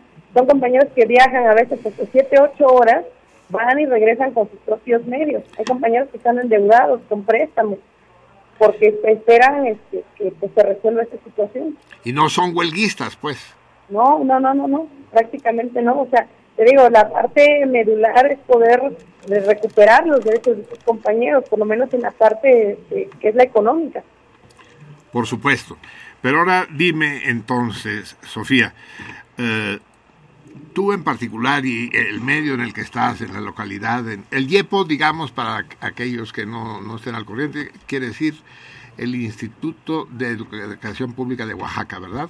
Sí, Eh, es el equivalente local de la Secretaría de Educación Pública, digamos. sí, es su representación exactamente en el Estado. Así es. Eh, ¿Tú eh, estás de acuerdo con el tipo de acciones y movilizaciones y, eh, de todo tipo que ha llevado a cabo, no sé si el conjunto de la gente o solo una parte de ella con los bloqueos los, a las carreteras y al abasto de las ciudades en estos últimos pues ya va para años, ¿no? Ya va Sí, para... sí, sí. ¿Tú mira, qué consideras el eso? Este, se ha radicalizado en los últimos 10 años. No te voy a negar que en los movimientos de los 80 y los 90, porque yo los viví de niña, yo soy hija de maestros, prácticamente mi familia ha sido de maestros. Y no te voy a negar que en los últimos 10 años el movimiento se ha radicalizado. Pero también las acciones de lo que es el gobierno también han sido distintas. Si te has dado cuenta, en los periodos gubernamentales este, han ido cambiando la- las bases que trae cada, este, cada político. Y de cierta forma, pues no puedo hablar mal de lo que me ha dado sustento durante toda la vida, ¿no? No puedo decir, mira, no estoy de acuerdo o no los apoyo porque prácticamente de eso vivo. Ahora, yo sé que las acciones a veces no son las mejores y que afectan a la ciudadanía, eso lo sabemos de antemano. Muchos de los compañeros, la base trabajadora la conoce, sabe que no son las formas, pero son las únicas formas a las que se ha llegado al gobierno. Si no, no estuviera ahorita la mesa de negociación. ¿Qué pasó con este, Mexicana, con los electricistas del sindicato este, mexicano? prácticamente están desaparecidos porque ellos no tuvieron el suficiente coraje para hacer ese tipo de, de situaciones o quizás no tenían el mismo potencial, no la misma base trabajadora, pero sí son medidas que a veces se han tenido que tomar por la misma situación que nos ha prácticamente nos ha llevado en los 80s y 90s se resolvía a través de una huelga, el gobierno escuchaba, entregaba su pliego petitorio y tal, se acabó. Entregaba una, había una solución, una respuesta. Pero en los últimos años ya este, han cambiado las medidas y por lo mismo también se han cambiado, se han radicalizado las acciones. Sí, sí, eh, deja decirte, Sofía, que do- dos, dos apuntes solo, porque aquí lo importante es su punto de vista, no tanto el mío. Pero en efecto, como dices tú, ningún movimiento que se considere auténticamente popular, ni mucho menos revolucionario, puede basarse en el perjuicio de la sociedad, del pueblo. Y estas técnicas que se han puesto de moda en los últimos años de bloquear carreteras y calles son absolutamente inadmisibles para cualquier movimiento que pretenda ser legítimo. No se vale chingarse en la gente como medida de chantaje para obligar al gobierno a ceder. Tú dices que de otra manera no nos harían caso. En fin, pues sí, eh, la lucha es difícil, pero lo que no puede ser es de vamos a fregarnos a la gente, vamos a impedir el abasto de medicinas para que el gobierno doble las manos. No, esto no puede, es, inadmisible. Por otro lado, tú hablas del caso de Mexicana, por ejemplo, que es una empresa privada, es diferente. Es una, Sí, empre- sí, sí. es una empresa eso que... los puse como ejemplo. No estoy sentando ya como base que ellos también tuvieran ese eh, albedrío como sindicato, ¿no? No, solamente como ejemplo. Ahora, mira, en lo que dice la cuestión de abasto de medicinas, es prácticamente una, una forma mediática de llamar la atención. Exacto. Ahorita se ven los medios que Oaxaca esto, que un huevo a 40 pesos es mentira. O sea, si tú vienes a Oaxaca, si tú este, te das una vuelta por los mercados locales, lo que es la economía local, la economía local sigue funcionando.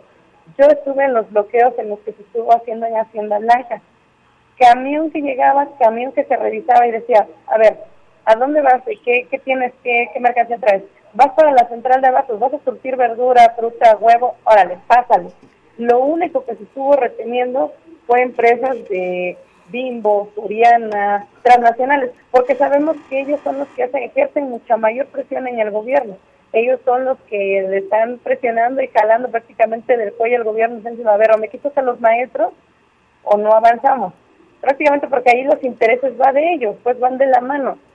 Ahorita un este, tendero local, si aumenta el precio de sus productos, es porque está haciendo prácticamente negocios sobre el mismo, sobre la misma situación. Está especulando, de- digamos.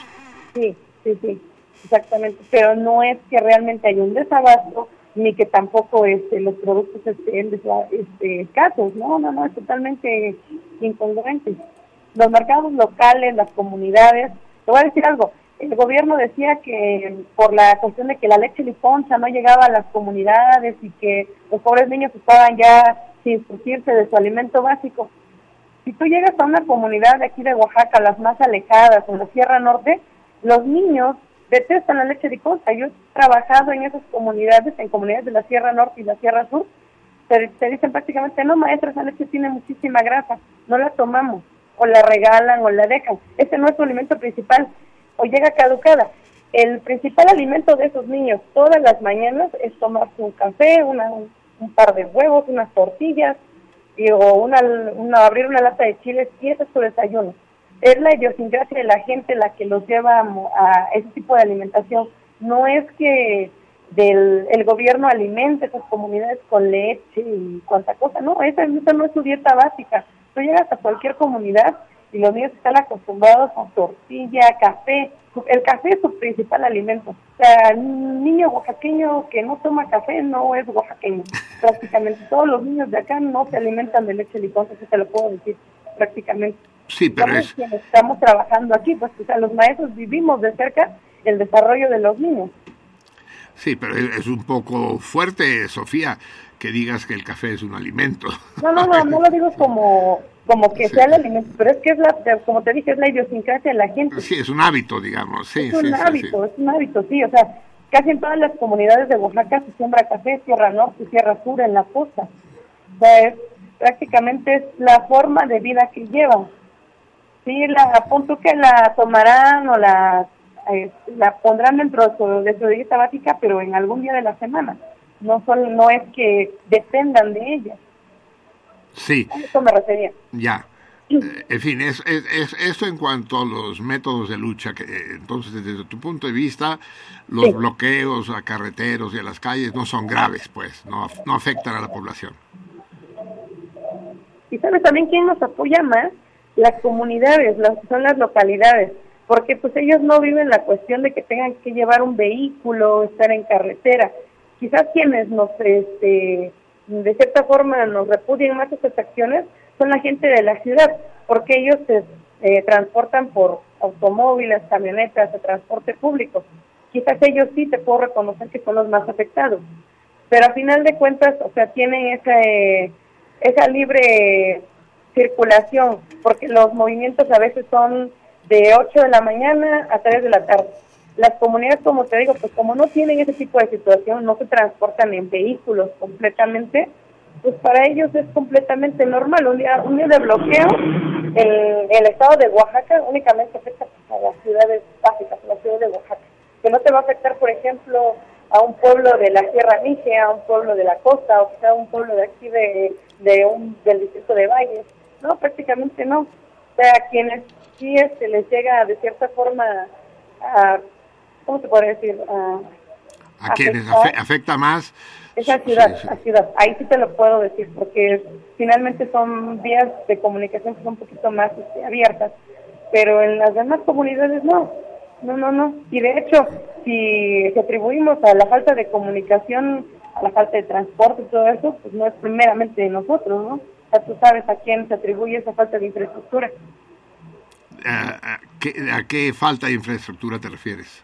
a lo que es carreteras, es- lo que es hospitales, porque dicen que medicinas, ¿no? O sea, prácticamente las clínicas subsisten con el cuadro básico de medicamentos.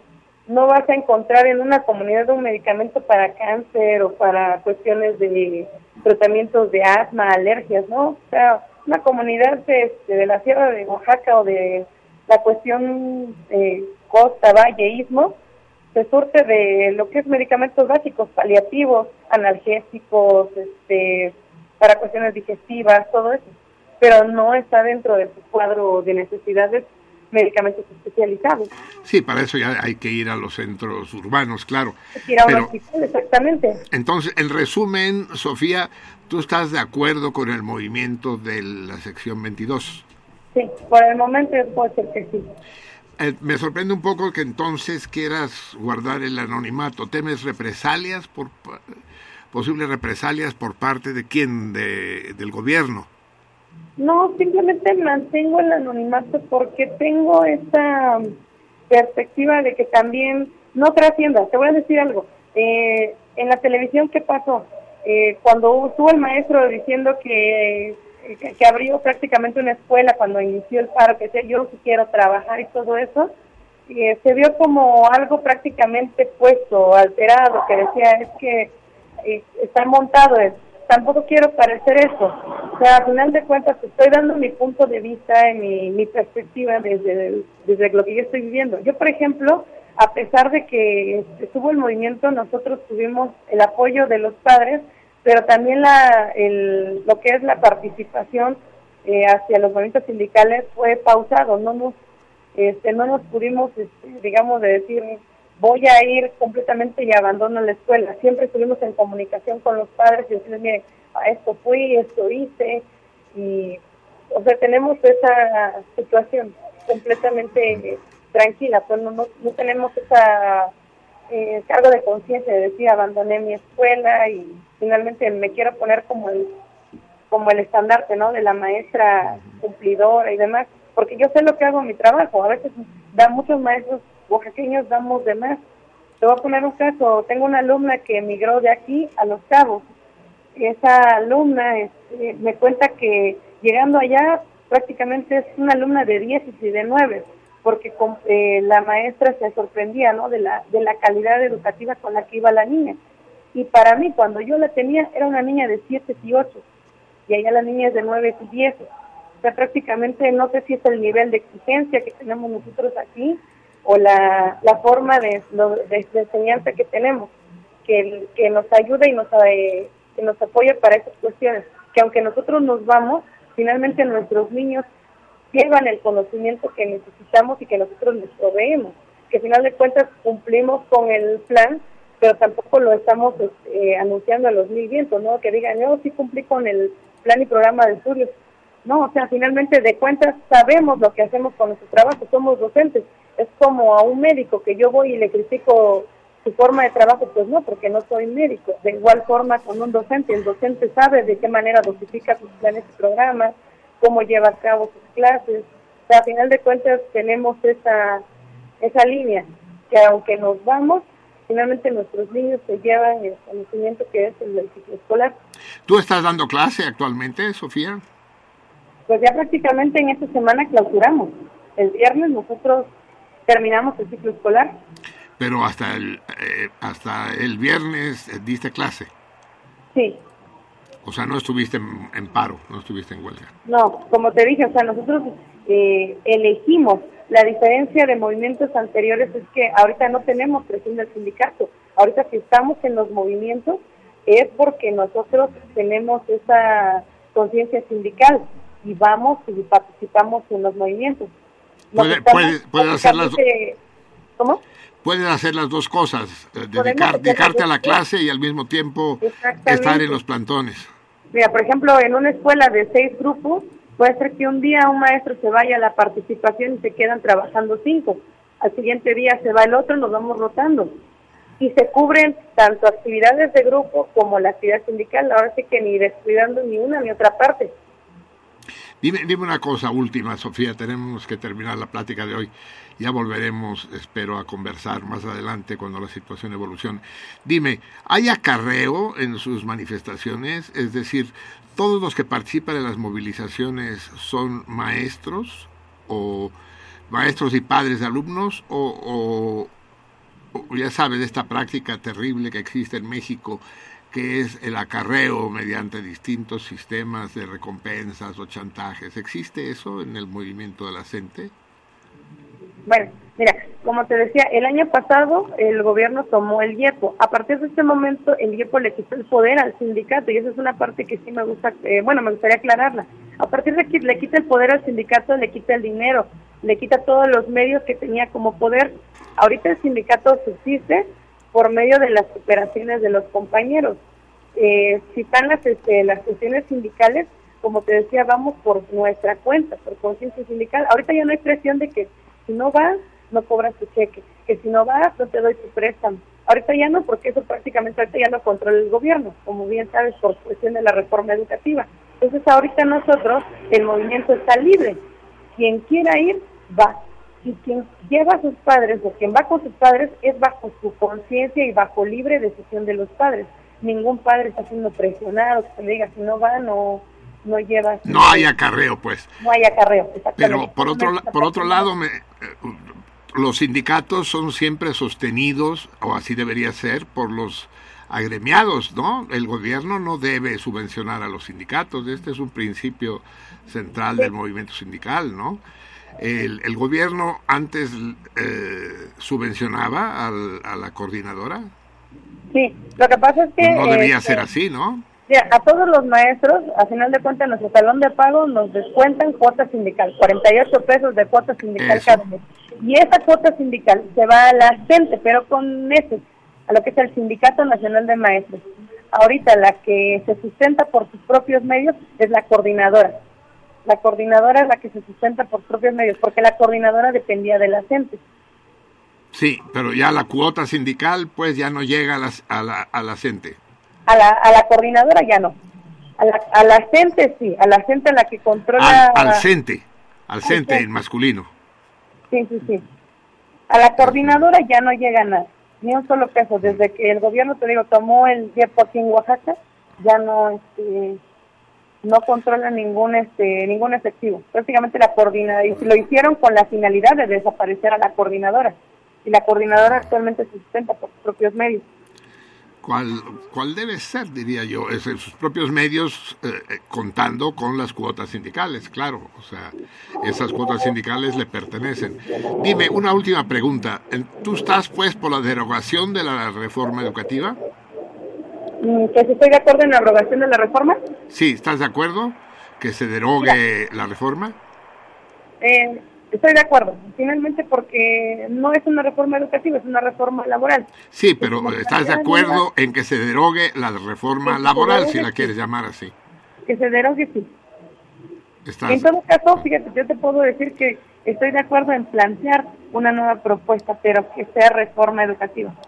Y esa nueva propuesta, ¿alguien la ha expuesto, alguien la ha hecho pública? Sí, de hecho en Oaxaca se manejó el peteo cuando recién antes de que se este, se iniciara lo de la reforma educativa, el la sindicato y coordinadora plantearon el peteo aquí en Oaxaca. ¿El qué? ¿El peteo? el peteo, el plan para la transformación de la educación en Oaxaca. El gobierno no lo aceptó.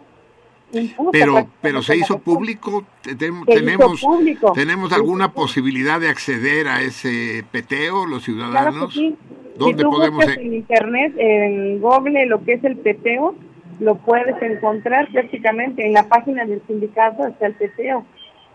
En la página Ah. de la coordinadora, mejor dicho. Lo buscaremos y lo comentaremos. Sofía, muchísimas gracias por estos minutos de plática.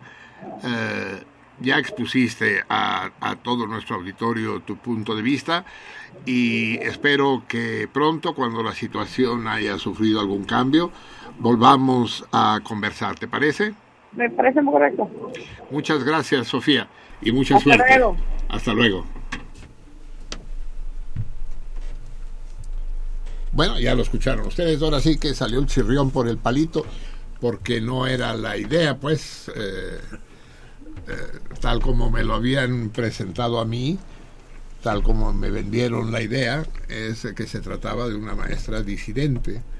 Y no, resultó una militante la gente. Está bien también, pues, órale, escuchamos el punto de vista de una maestra de la CENTE, pero eh, desgraciadamente, eh, ¿qué onda? ¿Qué hacen? ¡Ay Dios! Me van a tronar los tímpanos. Sí, sí, claro, ya lo quito, pero por supuesto que lo quito. Lo quito, lo quito el que se ponga eso en el oído, sí. ¡Uta!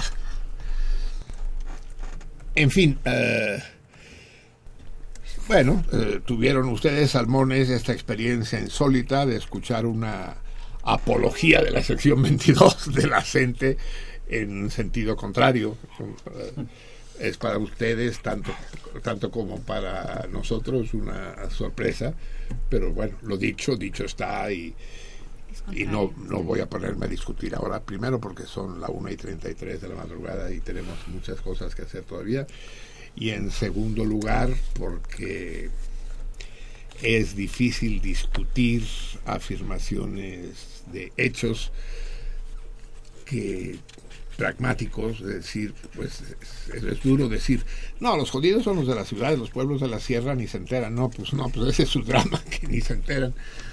que, que dice, igual no tienen nada en las farmacias, igual no tienen coches, entonces pues no, no salen perjudicados. Triste, magro consuelo, diría yo. Bien, amigos míos, es la 1 con 34. Vamos a dar la voz a nuestros radioescuchas.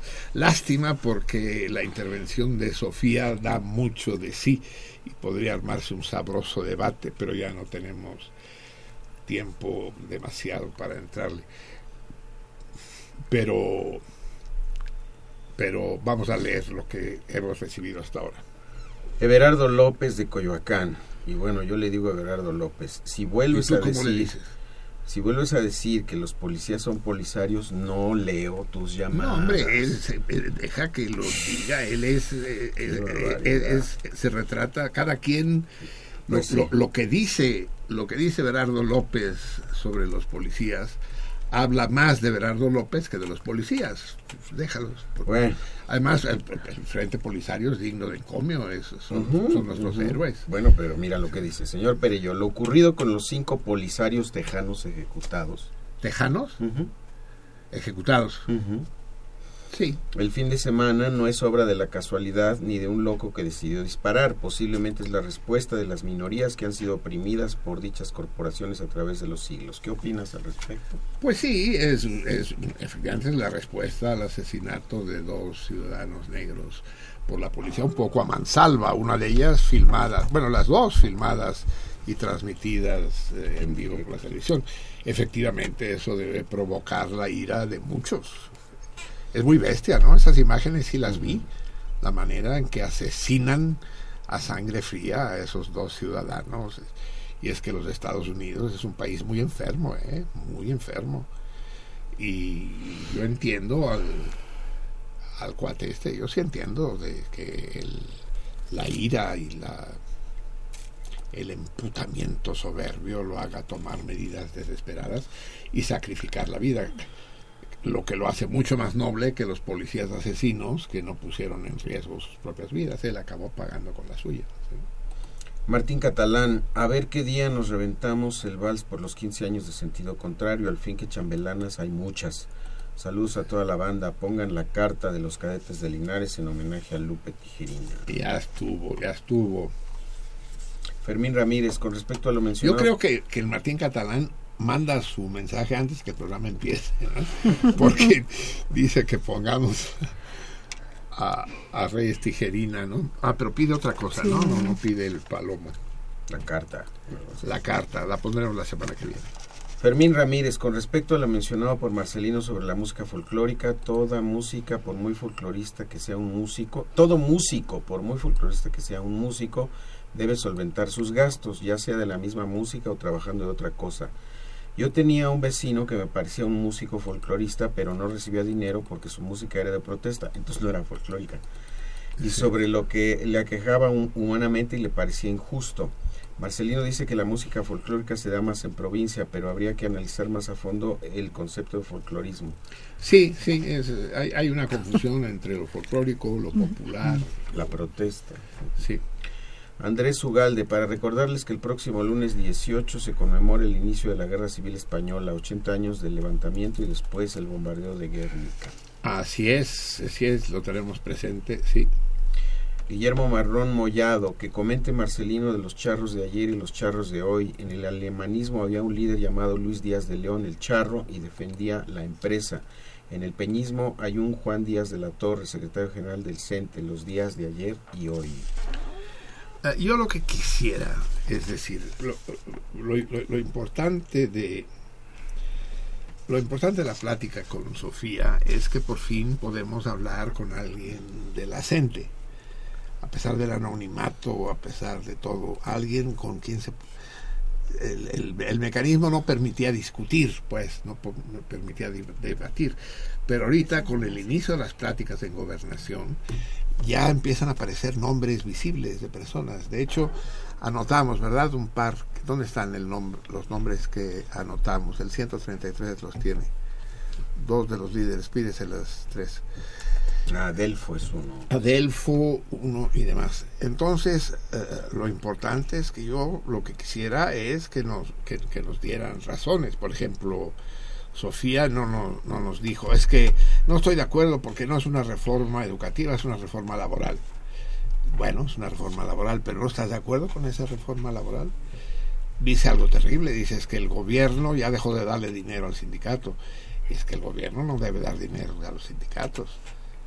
Después dice es que la cuota sindical no llega a la gente. ¿Por qué no llega a, las, a la gente la cuota sindical?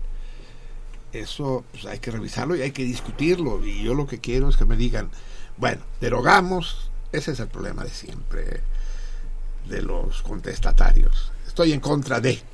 Bueno, pero ¿y estás a favor de qué? Dice que, órale, en contra de la reforma educativa. ¿Y entonces qué? Regresamos a la situación de antes, a los sindicatos que se enriquecían a costa del trabajo de los agremiados. Quieren que el sindicato vuelva a ser algo similar al sindicato petrolero con su propio Romero de Shams. Eso es lo que quieren. Quieren que el sindicato sea el que controle quién entra a trabajar y quién no. Que se vendan, se alquilen, se hereden las plazas como se hacía hasta hace dos años. Eso es lo que quieren. Regresar a la situación anterior. Hay que ver eso que dijo el peteo. Es decir, ¿qué plantean? Yo lo que considero que es indispensable, quiero tener con quién discutirlo, es que la educación pública en México debe ser patrimonio exclusivo del Estado, de nadie más, la educación pública en México. Y no puede haber mafias de ningún tipo, llámense sindicales o no, que se apoderen de esa prerrogativa estatal. Se llaman estos dos líderes y vamos a tratar de localizarlos y traerlos. Adelfo Alejandro Gómez y Víctor Manuel Zavala, este último de Michoacán. Vamos a discutiendo. Por supuesto, yo debo mantener una posición ecuánime ante mis invitados. No puedo discutir. Me gustaría que me invitaran a mí a un debate con ellos en otro foro, para que me escucharan, para que me oyeran. Pero aún así, eh, quiero plantearles eh, civilizadamente estas preguntas. ¿Qué sigue? ¿Se deroga la ahora? ¿Se deroga la reforma? Y volvemos a lo de antes, o será distinto.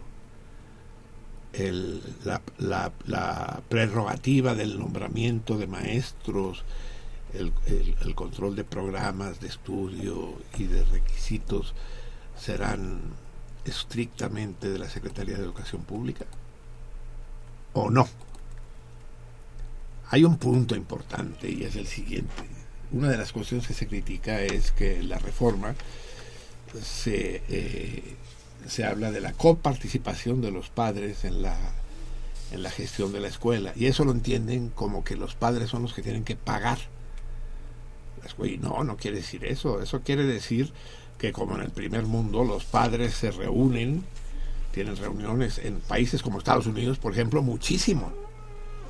Al menos una vez a la semana por un lado, se reúnen a discutir los problemas de la escuela, el desempeño de los maestros, de los alumnos, eh, o incluso hay brigadas de padres en Estados Unidos que llegan a pintar y a reparar y a cortar el pasto y a darle mantenimiento a la escuela. Eso en el primer mundo es común. Pero aquí se toma como que el Estado se desentiende y se habla de que quieren privatizar la educación pública. Pero por el amor de Dios, esta historia de la privatización ya me enferma.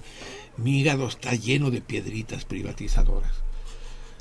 Recuerdo hace 20 años, van a privatizar la UNAM, van a privatizar la UNAM, ahora van a privatizar la educación pública. Sí, ya quiero ver yo a Walmart comprando la escuela de, de Yutanduchi o, o, o, o de Parangari, no, de cómo se llama. Parangari, eso no, ¿quién lo va a comprar? Pues eso no, eso no lo privatiza nadie, hombre. Si pues es, es un pozo sin fondo, nadie gana dinero ahí.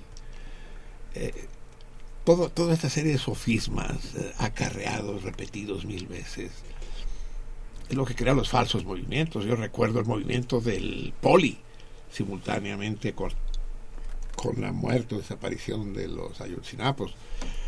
La las manifestaciones en las calles donde se afirmaba que querían que los estudiantes del poli dejaran de ser ingenieros y pasaran a ser técnicos. Pinche invento absolutamente delirante, nadie nunca lo había planteado nunca, simplemente era su reivindicación. No queremos ser técnicos, queremos ser ingenieros. Cuando el planteamiento que se hacía era introducir para aquellos que lo desearan las carreras cortas. carreras de dos o tres años en que se obtuvieran títulos intermedios, títulos técnicos. La demagogia, amigos míos, es un arma terrible cuando existe del otro lado la ignorancia.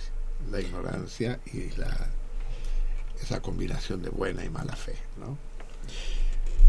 Díganme, ¿qué sigue después de la abrogación de la reforma educativa? Eso, eso lo tiene que discutir alguien. Martín Catalán, creo que la canción de los cadetes de Linares no es la carta, se llama Me- Menos que nada. No, tampoco, es del palomito. Jorge Morán Guzmán, una Ah, la carta que él, la que sí, él la quiere. que él quiere, claro. Ah, sí. Jorge Morán Guzmán, una precisión, Luna de Celajó, es una canción guatemalteca, pero no del istmo de Tehuantepec, pero utiliza marimba, ya que es un instrumento característico de las zonas mayenses del sur de Chiapas, de Guatemala, aunque en el istmo de Tehuantepec se utiliza también la marimba, pero con otra entonación muy distinta. Existen diferencias entre la marimba istmeña de Oaxaca, la chapaneca y la guatemalteca. Utilizan diferentes maderas en cada caso en su manufactura. Yo sí defiendo que no se linche injustamente a los veterinarios del zoológico y considero que ya es hora de que los animales sean conservados en zonas estructuradas y cuidadas por un hábitat ad- adecuado. Vayamos a verlos en libertad, como han hecho Ay, sí, los vayamos a verlos en leones libertad. de Calakmul, de Cobay, Petén y Guatemala. Viajemos con espíritu libre, sin hoteles de lujo y demás tonterías que nos han alejado de la naturaleza. No se puede ser ecologista si no se respeta el espíritu del universo, dijo Leonardo Boff. No, no, no, no, no vengamos, no vengamos con historias. Si quieres, si tú quieres ver un oso panda, tienes que ir a un sitio donde tengan osos panda, hijo. No, no, no tienes que ir a China y a pasear por los bosques a ver hasta que encuentres uno. El mismo Jorge Morán contesta el torito. Arturo Gis- Jiménez Salmón Dorado dice que el chacarrón. Dorado me gusta. Ese es el tema. ¿El qué? El chacarrón. No sé a qué se refiere. Chacarrón. Otra vez Jorge Morán, el 25 Macidor corresponde al 13 de julio y por el otro lado la palabra corresponde a cosecha. En castellano sería una traducción. Mesidor no, no es cualquier cosecha, es la cosecha del trigo. Martín Es la siega del trigo. Catalán contesta el torito. Muy bien. Amigos míos, faltan 14 minutos para las 2 de la mañana. ¿Qué dice? A ver, ¿están listas alguna de ustedes Sí, dos? En, nos escribe en Twitter. Fer Iyarramendi. Dice, no pude ir a la Cinemágora, pero por suerte encontré el libro en el Tianguis de la Rosa Blanca. Y, No, no, en el Tianguis de la Rosa Blanca no. No, bueno, eh, eh, ajá, encontré este libro en el Tianguis de mi colonia. El- se refiere al libro de la Rosa Blanca. Ajá, y bueno, agrega que así como van las cosas en México, pronto será delito llevar un libro bajo el brazo. ¿Por qué? ¿Qué, Ahí qué- sí, qué- no. qué- qué quiso decir con No, no, eso? no, sí, yo tampoco entiendo eso. Ah, Pablo Coyote, en las Se dicen cosas muy raras a veces, Y bueno, le responde Pablo Coyote, en las chácharas se encuentran buenas cosas, verdaderos tesoros. Eh, y, eh, ingeniero Javier Narón, ¿qué madres? ¿No va a haber programa? No me chinguen. Y en eso llega usted y dice, me regresó el aire al cuerpo. Toda la puta semana esperándolos y pensé que no había programa esta semana. Oscar Coronel dice, ya me estaba olvidando. Buenas noches. Eh, ¿Quién más nos escribe? César Suárez. Yo sí creo en la flor de la abundancia. Si inviertes en un verificentro, con nulo esfuerzo, en breve multiplicas tu billete. Qué fácil, nos podemos hacer millonarios todos. Así es. Ah, con un verificentro, dice. Sí, eso A base, escribe- de, a base de mordidas, pero para invertir en el verificentro necesitas una lana, y ahí el problema. Sí, los millonarios pueden multiplicar sus ingresos, pero los miserables no, amigo mío. Semilla del Man fue el que dijo eso. José Luis Gordillo dice, bellísima versión de Luna de Shelahu. Martín Martín dice, ni tan nulo, hay que darle las nalgas al que te dé la concesión. ¿Cómo? Ah, está, está respondiéndole al verificentro, sí. Así es, así es. Y eh, Belén Yumbe dice, la opinión pública no está para pensar, solo para juzgar y jugar a la flor de la abundancia. Es que y, yo estoy citando a y Marcelino. tener todo... Ah, sí, conocido, dije, eso se me hace conocido. Ah, y bueno, César Suárez dice, pues bien podría uno quedarse quieto mientras lo sodomizan, le responde a Martín Martín. Eso es una respuesta a Martín Martín. eso Bueno, ajá, ya lo sabemos. No lo veo bien como respuesta, ¿no? Es, es es una técnica sexual. No sé. Ok. Carlos Campos, saludos desde Veracruz, escuchando sentido contrario en Radio Nam. Eh, César Suárez nuevamente. Una necropsia humana no difiere tanto de la de Bantu. El muerto y sus vísceras son simples fetiches para los muertólogos.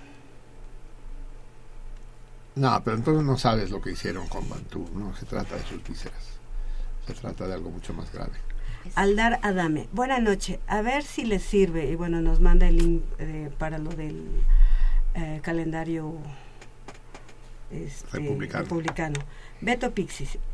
Dijo Marcelino que cuando tuviera a uno de los miembros de la CENTE le haría tres preguntas antes de la entrevista. No las escuché. No, porque la posición, porque yo estaba desconcertado, porque la posición de Sofía eh, desde el principio fue un poco ambigua, no, que, no quedaba claro. Fue al final que ya,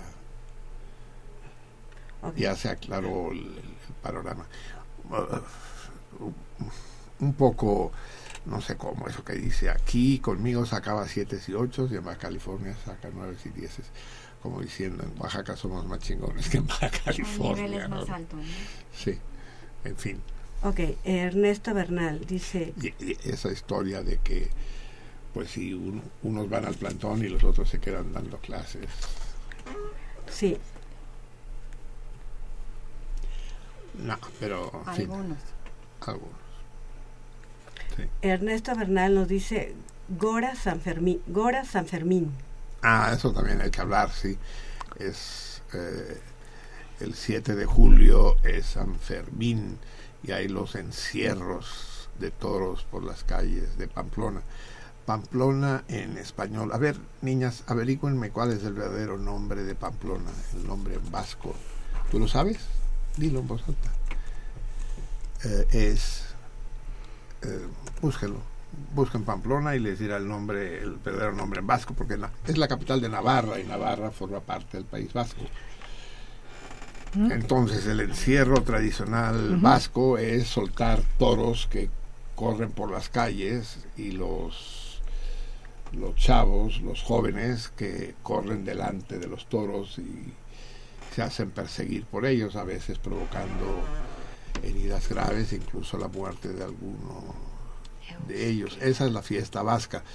Luego eh, la la ocupación española, la invasión española ha creado formas sincréticas y los toros los hacen desembocar en una plaza de toros a la española donde se hace una corrida a la española.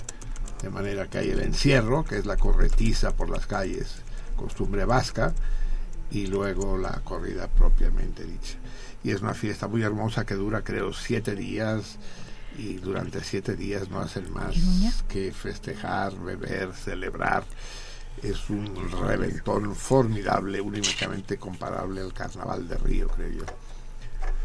1 de enero, 2 de febrero, 3 de marzo, 4 de abril, 5 de mayo, 6 de junio, 7 de julio, San Fermín. A Pamplona hemos de ir con una media, con una media. A Pamplona hemos de ir con una media y un calcetín. ¿Qué dice? ¿Cómo se llama Pamplona en vasco? Por el amor de Dios, tan difícil es.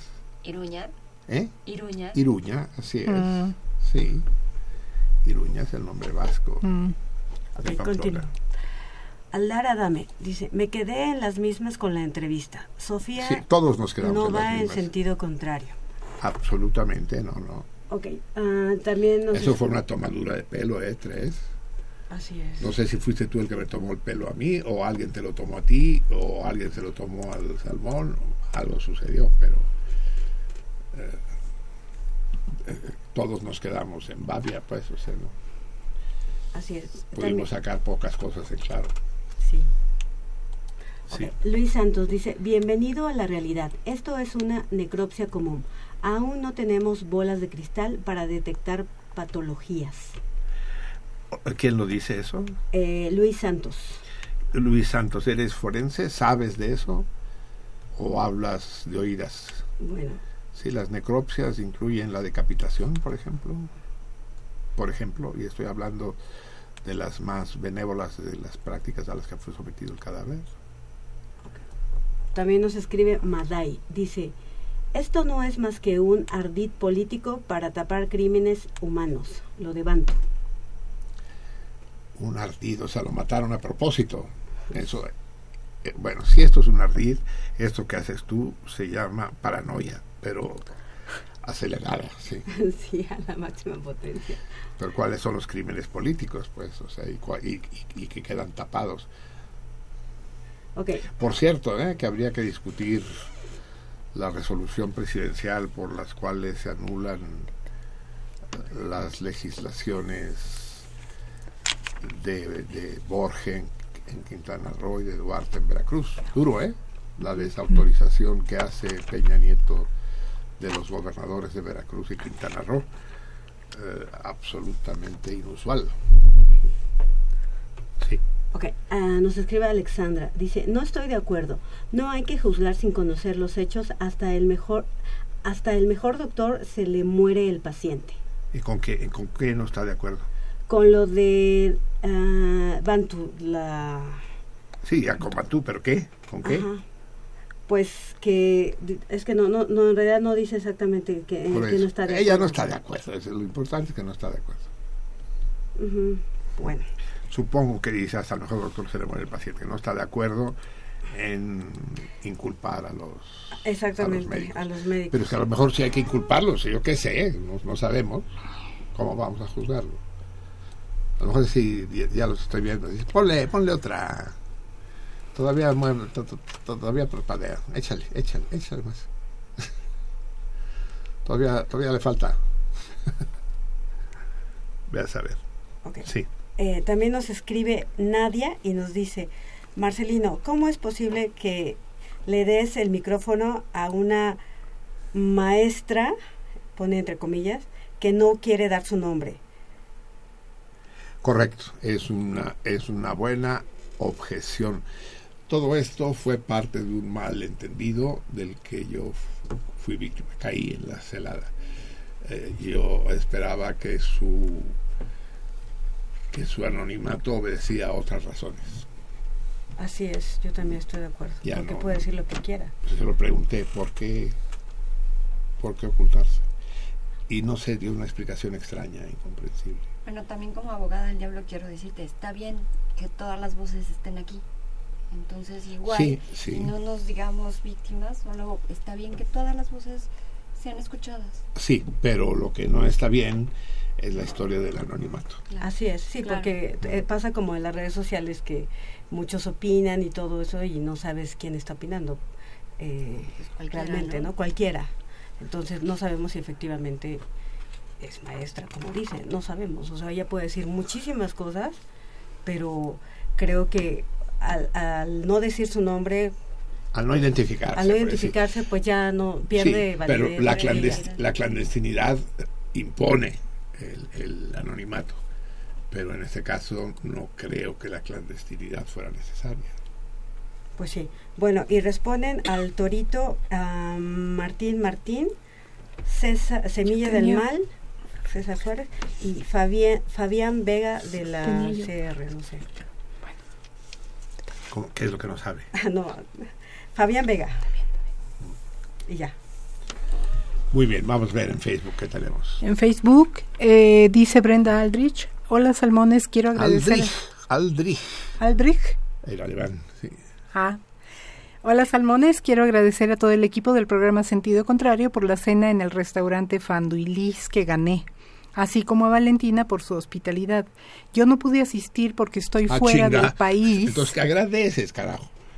porque estoy fuera del país, pero mi mamá y mi hermano fueron en mi representación y quedaron encantados con la comida y el ambiente.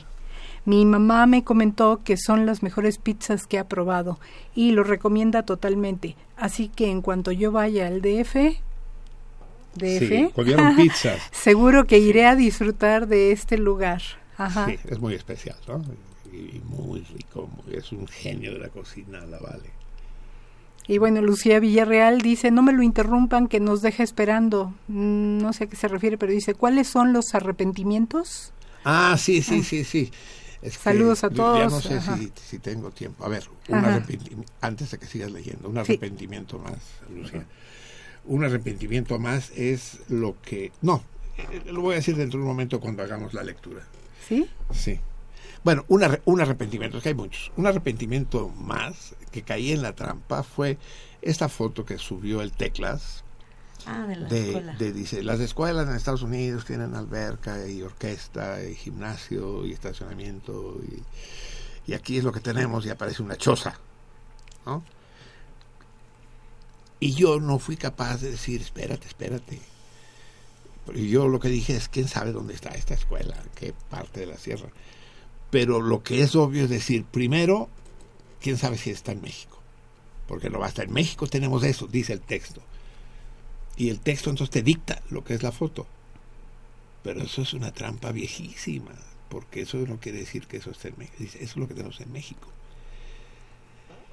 Y después, obvio, ¿quién sabe si es una escuela? Ahí dice que es una escuela, pero ¿lo ¿Cuál? es en realidad? Ahí simplemente hay una choza. Y yo, en una ingenuidad que no me tolero, que no debo permitirme a, a mis siete decenios, lo di por bueno y dije, pues quién sabe dónde lo van a pescar. Pero, cuando me di cuenta de qué pendejada estoy haciendo, ¿cómo, cómo, cómo- cómo admito que esto sí es una escuela mexicana? Me puse a ver y ampliar y ampliar y ampliar hasta ver que hay un cartel, hay una placa en la entrada. Solo pude leer las letras más grandes, las chiquitas no. Y las letras grandes dicen nueva creación. Entonces, ya fácilmente me fui a, a internet y vi que Nueva Creación es una iglesia evangélica gringa, New Creation Church, que tiene una sucursal en el norte, en Saltillo, y que tiene escuelas por toda la República, pero tiene escuelotas. Entren a Nueva Creación, busquen Nueva Creación en internet y van a ver unas pinches escuelas magníficas que nada de esa caballita. Esa caballita, quién sabe qué es. Si es un templo, si es unos baños públicos, si- quién sabe. Y dónde esté también, quién sabe. Sí, porque Nueva Creación tiene escuelas por aquí en el centro de la República un chingo. Pero Nueva Creación, a pesar de que el, el capital de todas estas de todas estas iglesias extrañas como el Pare de Sufrir y todo esto, el capital es gringo, son inversionistas gringos iluminados con los que ganan muchísimo dinero, ¿no? y la sede, las sedes las ponen fuera. Por ejemplo, el Pare de Sufrir está en Brasil. Esta de la New Creation Church está en Singapur. Entonces comparen la chocita esa de la foto con la iglesia central del New Creation, de la nueva creación, que está en Singapur. Vean, vean, entre New, Church, New Creation Church, Singapur, y vean la iglesia. No mames. Solo les diré que la iglesia tiene 5.000 asientos. 5.000. Y es un pinche edificio de ciencia ficción en medio de... Y el, y el, y el gurú del New es un tipo joven que parece cantante de rock, que se llama no sé qué, Prince, Bob Prince, creo. Increíble, increíble. Entonces, la foto esa se refiere no a una escuela pública en México, se refiere a una madre que quién sabe qué es, de los tales Nueva Creación. Entonces no puede uno irse con esas fintas tan elementales. Eh, Yo, yo eso lo aprendí eh, cuando la guerra de Kosovo y la de Rumanía. Eh, Ceausescu, el presidente rumano, fue defenestrado fue defenestrado, acusado de haber amet- que su, la policía, la policía política, los securistas habrían ametrallado una manifestación de protesta en Timisoara. Yo ya estaba en México y dije, manifestación de protesta en Rumanía, tan cabrón, pues no, eso no existe. Y entonces pasaron fotos de la plaza cubierta de cadáveres, la plaza de Timisoara. Y después pasaron una foto, dice, unos unos policías de las secretas, securis, torturando a un hombre que se veía unos pues supuestos militares arrastrando por la calle a un hombre de un cable amarrado a los pies. Dije, puta, está cabrón lo que está pasando. Yo, yo, hasta que unos meses después unos reporteros de Le Monde fueron a Rumanía a investigar todo eso y descubrieron que todo había sido un montaje, que pagaron a gente para que se acostara en la plaza, le dieron 10 dólares a cada uno con las cosas que vamos a filmar una película. Por favor acuéstense aquí, quédense, los distribuyeron por la plaza, los filmaron, después fueron al, al depósito de cadáveres, al forense, y filmaron caras de muertos, de cadáveres y los policías que estaban torturando a un hombre no eran policías, eran bomberos que estaban sacando a un ahogado en un pozo. Todo eso en Le Monde, que no es un periódico izquierda. Entonces yo dije, ah, chinga. Entonces, bueno, todo eso me removió a mí toda la imagen que yo tenía de la historia y de 68 y 2 de octubre y después lo de Kosovo y las fotografías con los niños albaneses asesinados, con la limpieza étnica de Milosevic, y aparecían los niños, los, los niños güeritos, desnudos, alineados, cadáveres de niños albaneses. Y entonces yo me pregunté, no solo yo, ¿no? sino muchos otros, dicen, ¿sí son albaneses? ¿Sí, son, ¿Sí están muertos? Sí los mató Milosevic, o simplemente agarraron siete bebés y le dijeron, acuéstate aquí. O sea, las fotografías hablan por el pie de foto. Y esa es una de las trampas más inmensas que puede haber. Estuvo aquí invitado, los más viejos salmones lo recordarán, el gran fotógrafo catalán, célebre realmente, Joan Foncuberta, que se ha dedicado a hacer fotografías tramposas, a engañar a gente con fotografías. Sí. ¿no? El pescado con plumas y la chingada. Y, y los, estuve a punto de traer la exposición a México, al Museo del Chopo, y finalmente no se pudo. El astronauta ruso que quedó en órbita para siempre más, porque nunca lo pudieron bajar. Y todo eso está documentado, todo, esto es, son los estudios de Foncuberta, de cómo la imagen miente, ¿no?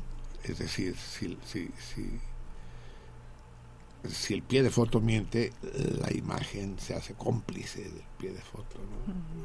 En fin, ya hablaremos de todo ello. Vamos a leer, amigo mío. Hoy te toca un texto difícil, güey. Ah, Mm, ah, más estábamos. Sí, sí, estaba- sí. te interrumpí. Entonces dice besos a Marcelino y Javier, de ¿Quién- Lucía? Villarreal. Ah, de la Ujú. potranca. Que es la que pedía los arrepentimientos. Be- besos de regreso. Ahorita viene, el- ya, ese fue uno de los arrepentimientos, que me fui con esa finta, Lucía. Ujú. César Berlanga dice, hoy es Pintade Quintiri, 25 mesidor del año eh, 224. Eso es. ¿Pero qué dijo? ¿Pintada qué? Quintiri. Quintirí, sí, exacto. Quintiri no tiene acento. Pero en francés todas las palabras son agudas. Oh, le petit cosé de très bien. Eh, voilà. No dije nada. Pero Luis Vanguardia dice, todos somos Bantú. Vamos a hacer manifestaciones de las calles. Nos disfrazamos de gorilas. King Kong. Enrique Martínez, buenos días a todo el equipo de Sentido Contrario. Buena entrevista a Sofía, que es una maestra que cree en su movimiento como los que creen en López Obrador. Digamos, Pero los- digam- digamos que sí. En fin. Mm, Pero los que vamos en sentido contrario, yo creo que es, pero a los que vamos en sentido contrario nos quedan grandes dudas que a veces un argumento es el silencio, por respeto a, a esas personas. Y buenos doce- deseos sociales. No, por sí- respeto, por respeto a un huésped del programa. Si estamos en un debate abierto, Mm, entonces yo no callaría. mm. Y buenos deseos sociales que si creen en los movimientos populistas como lo hizo ahora Marcelino con la maestra Sofía. ¿Cómo?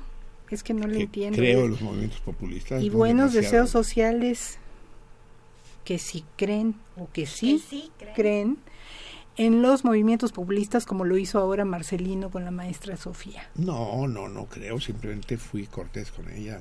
No, no. David Contreras Pineda, en la semana circuló un video o foto de la muerte de un torero en el ruedo. Los es. animalistas celebraron su muerte. ¿Cómo Algunos, puedes algunos. defender la vida de un toro? ¿Cómo puedes, dice en primera persona, defender la vida de un toro y burlarte de la tragedia de un humano? Eso no es defender la vida, es defender la animalidad. No sé si existe esa palabra, pero me gusta. Sí, sí, Animalidad sí existe la humana. animalidad y el animalismo. Pero eh, sí, él lo al- llama animalidad humana. sí, sí existe, sí, sí han existido estos que se han alegrado la muerte del torero. Mm. Eh, y, y no son pocos, ¿eh? porque precisamente eh, las corridas de toros son atractivas porque existe el peligro de la muerte del torero. Si ese peligro no existiera, eh, las corridas de toros ya hace tiempo que habrían desaparecido. ¿no? En las corridas de toros donde, donde se liman los cuernos del toro, por ejemplo en Francia o en Portugal, a la gente no le gusta, pues a la gente lo que le gusta es el peligro, lo que, lo que emociona es que el torero esté en peligro de muerte. Entonces, confesado o no, la muerte del torero es algo que excita, digamos, en otras palabras, que satisface, sí.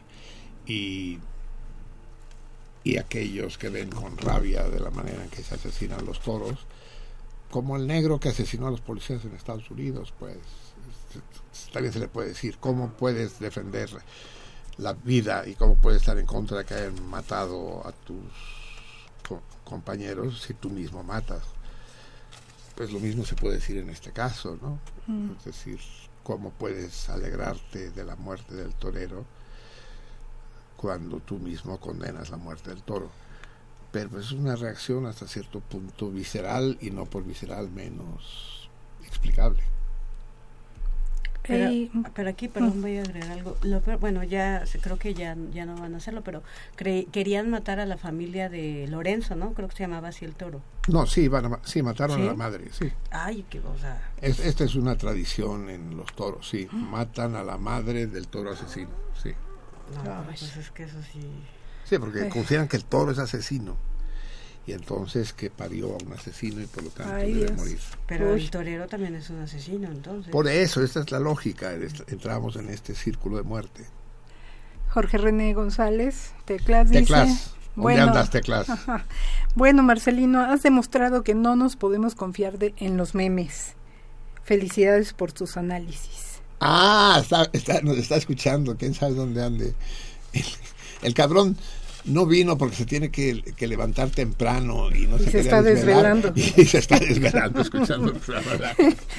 Responden al Torito Hidalgo Garduño Gabriel, Diego Antonio, César Berlanga, hasta el momento. Muy bien. Tenemos algo más. Más llamadas, sí. Lilia Peña, Marcelino invita a un profesor de la CENTE que nos explique qué hicieron con el dinero que les dio Ulises Ruiz y Gavino Cue. Yo trabajé 30 años para la UNAM y nunca me afilié al sindicato. Tengo 15 años de jubilada y nunca he hecho uso del sindicato. Bien dicho, Lilia, es un problema, es un problema serio. Exactamente hay que explicarlo. Ricardo Amaya, soy veterinario de grandes especies. Las necropsias en veterinaria así se hacen por el tamaño de las, las especies y se tienen que despedazar para luego incinerarlos. Llámame por si tienes dudas. Ah, es un comentario, sí, por- para in- incinerarlos por pedazos, pues, porque a lo mejor enteros no caben en el horno, ¿no? Pues Pues- sí, en fin, por, por, por fin escucho una opinión, pero eso no explica otras cosas, como el de eh, despellejarle el rostro. Eh, ¿Cómo se dice eso? Es otra la palabra que se Sí, utiliza. este, desollar. Desollar, desollarle el rostro. Desollar. Eso es distinto, amigo mío. Jorge Morán Guzmán, Marcelino, preciso, el movimiento de los estudiantes del Poli se inició en el 2014 por la imposición de programas de estudio no discutidos en el seno de la comunidad docente y estudiantil y porque siempre ha existido de 25 años a la fecha. La tendencia a separar las escuelas de nivel medio superior del Poli, Eh, sí, abrevia. híjole. Además, los medios de desinformación Solo se leen encargaron íntegras las cartas que llegan por correo. De propagar la idea. eh, el dice, eh, primero en escuelas de nivel medio superior, después desde hace 35 años existen las carreras técnicas. Pues sí. Tengo 42 años dentro del poli, sé de qué hablo, no hay que hablar a lo pendejo. Si te refieres a mí, eh, quisiera que moderaras tu vocabulario, amigo mío. Pues, No, no hablas como un profesionista, estás, estás rebajando el nivel de los politécnicos que merecen todo mi respeto. José Curiel, estimado Marcelino, sorprende descubrir que no escuchas a la propia Radio UNAM, pues desde hace por lo menos tres semanas se han transmitido programas especiales con maestros y especialistas en educación que solo les han abierto espacios en Radio UNAM y Radio Educación y mientras en ninguno otro les los han tomado en cuenta. En especial te propongo que busques e invites al doctor Manuel Gil Antón del Colegio de México, quien con una claridad intelectual y sólidos argumentos hace una anatomía de todo este embrollo de la mal llamada reforma educativa, pues hasta el momento no ha habido de parte del gobierno ninguna referencia a los contenidos pedagógicos de dicha reforma. Por favor, por el bien de todos, busca al doctor Gil. Sí, me gustaría más invitar a un miembro de la CENTE, pero podemos invitar al doctor Gil. Ya por lo que dices, es un partidario del movimiento de la CENTE. Sí, lo podemos, lo podemos invitar. De hecho, creo que vi una mesa redonda que subió Leticia Menes Nava a, la, a la taberna donde él participaba y no me pareció demasiado convincente. El hecho de que la reforma no, no, no, no incluya los el problema de los programas y planes de estudio no la inhabilita, pues. Pero sí, voy a buscarlo, sí. Y voy a intentar encontrar responsables directos de la gente, sí. Yolanda Martínez, me da gusto que se informe primero y que luego haga comentarios con respecto al conflicto magisterial. No estoy de acuerdo en nada con Marcelino. En todo caso, mejor veo a López Dóriga que son las mismas opiniones que las tuyas bravo, si te, parece, pues sosténlo así, ¿no? Eres digna de tus propias convicciones. Julia Leticia Menes, saludos a ah, todos. Justo hablaba de ella. el torito. Martita Domínguez, Marcelino Perello es la persona más encantadora de la radio. Si no lo escucho los martes, no estoy a gusto en la semana. Eres culto y te quiero mucho. Vientos de de chicha, guayaba y gente. Bien, muy bien amigos míos, vamos a leer porque apenas nos queda un cuarto de hora y no quiero que nos vayamos sin la lectura de hoy. Eh, esto tiene que ver, pero a ver, eh, pregúntale a Soco si nos regala 10 minutos para que podamos hacer la lectura. Soco, ¿nos puedes dar 10 minutos? Sí, bravo. Eh, así que podremos hacer la lectura de hoy, porque la lectura tiene que ver con otro de los arrepentimientos. Mi arrepentimiento fue el hecho de que, por razones difícilmente explicables, creí que George Mustaki acababa de fallecer. Fue culpa de mi buen amigo y amigo del programa, el gran Salmón Arón Padilla, que me mandó la noticia.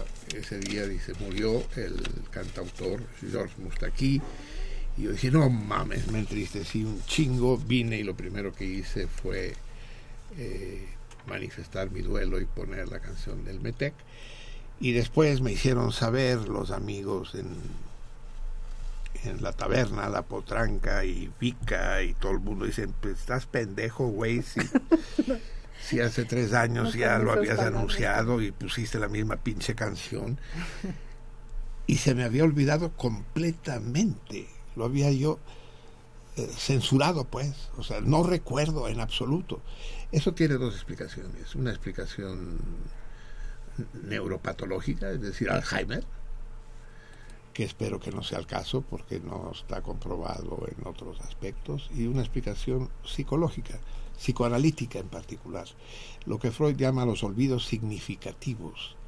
O sea que de alguna manera yo me quise negar a mí mismo que Mustaki que juega un papel muy importante en mi vida, lo ha jugado en distintas etapas, hubiera muerto. Me negué a creer que Mustaki había muerto.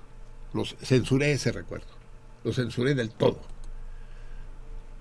Eh, de manera total, hasta la fecha no recuerdo haberlo hecho, pero me asegura Midi y aseguran más que sí lo hice, ¿no? Sí, mi. Es muy sorprendente. Entonces, pues no tengo excusa, pues, más que decirle, pinche Aarón, me, me induciste en el error, pero el error lo cometí yo, es, es, más que un error significativo. Lo mismo me pasó con, pero, pero menos grave, porque esta vez, eh, Sí, con este... ¿cómo se llama así? Joe Cocker, Ajá. eh, que también ha jugado un papel muy importante en mi vida, Joe Cocker, solo que de él no había yo anunciado antes la muerte ni le había hecho ningún homenaje, pues, pero también la, anuncié la muerte Tres años. tres años después, ¿no? Entonces vamos a leer por primera vez un texto doctrinario. Un, un texto eh, que habla de psicoanálisis y de los olvidos significativos. Vamos a hablar, vamos a leer nada menos, vamos, que no sabe, va a leer Javier, a Sigmund Freud. No son bromas, ¿eh? y vamos a leer de su libro maravilloso y al alcance de cualquier profano. Se lo recomiendo, interesante, si quieren entender lo que es el psicoanálisis, cómo funciona la mente humana. La psicopatología de la vida cotidiana. Eh, vamos a leer el, el capítulo que es Olvido de nombres propios. No es el caso, no es el caso de mi olvido de la muerte de el- en mi caso es un poco más complicado pero el, vi- el olvido de nombres propios lo es. Escojo la traducción de Ballesteros, que, es, que no es la mejor, ¿eh? Luis López Ballesteros, pero es la que usa un español más llano, más, más comprensible. Y eh, vamos a leer solo, solo el primero de los, de los olvidos. A ver, tenemos 20 minutos, a ver cuánto nos da. Y con eso nos vamos a despedir. Vamos a, a leer esto, vamos a hacer el sorteo, si es que hay respuestas correctas, y nos iremos. Vamos a acompañar la lectura de Freud con música de un contemporáneo de Freud, estoy seguro que a todos ustedes les va a encantar. Está en el disco de ahí, es el corte número uno, y vamos a escuchar nada menos que de Arnold Schoenberg, La Noche Transfigurada, ya que hablábamos del sexteto de cuerdas de las arañas violinistas para sexteto de cuerdas. Interpreta el ensamble contemporáneo de conciertos dirigido por John Hayes del Jordan Hall en Boston, Massachusetts, grabado el 31 de enero de 2013. Schoenberg, que a muchos de ustedes les sonará como un despertador, pero es uno de los músicos fundamentales de la música contemporánea. No es música concreta. No, Sí. no, no, no. Y nos servirá para... esta obra la compuso Schoenberg en 1899 y para muchos es, es un parteaguas que, que hace un giro en la historia de la música porque aunque es un sexteto de cuerdas contiene musicalmente ya el, el- lo último del romanticismo para dar pie a, la música atonal que fue la búsqueda de, de Schoenberg para posteriormente eh, idear el serialismo decafónico. Órale, esto nos lo tienes que platicar bien. Y, y de ahí ya la consagración de la primavera y la música propiamente contemporánea, ¿no? Así es. Sí. Weber y todo. Y, y está basada en un poema, La Noche Transfigurada, es un poema de un contemporáneo de él, de Schoenberg, que se llama eh, Demel, Richard Demel. Y el poema trata de una pareja que va en la noche caminando en un bosque lúgubre y ella va muy angustiada porque lleva en su vientre el hijo de otro, no del enamorado con el que va caminando. Entonces ella con mucha angustia, y esto se, se percibe en la, en la música, Todo eso, Como- todo eso percibes en Sí, la música, sí, cabrón? sí, sí, sí, como, como ella empieza a angustiarse porque le quiere confesar, le quiere decir llevo en el vientre el hijo de otro, ¿no? Somos, Entonces, somos tres. ajá. Entonces se lo confiesa y hay una ruptura, bueno, no la vamos a escuchar toda, dura media hora la, pieza, pero sí.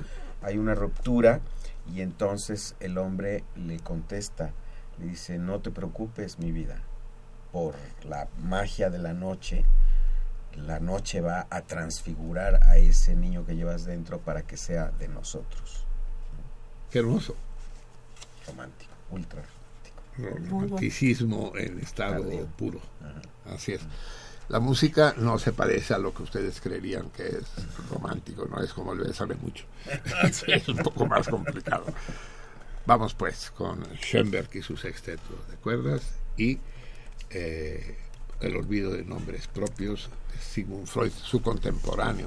No olvidemos que precisamente en el año de 1899 Freud inicia el descubrimiento del psicoanálisis. 1900, de hecho. Adelante, por favor, Soco. あ。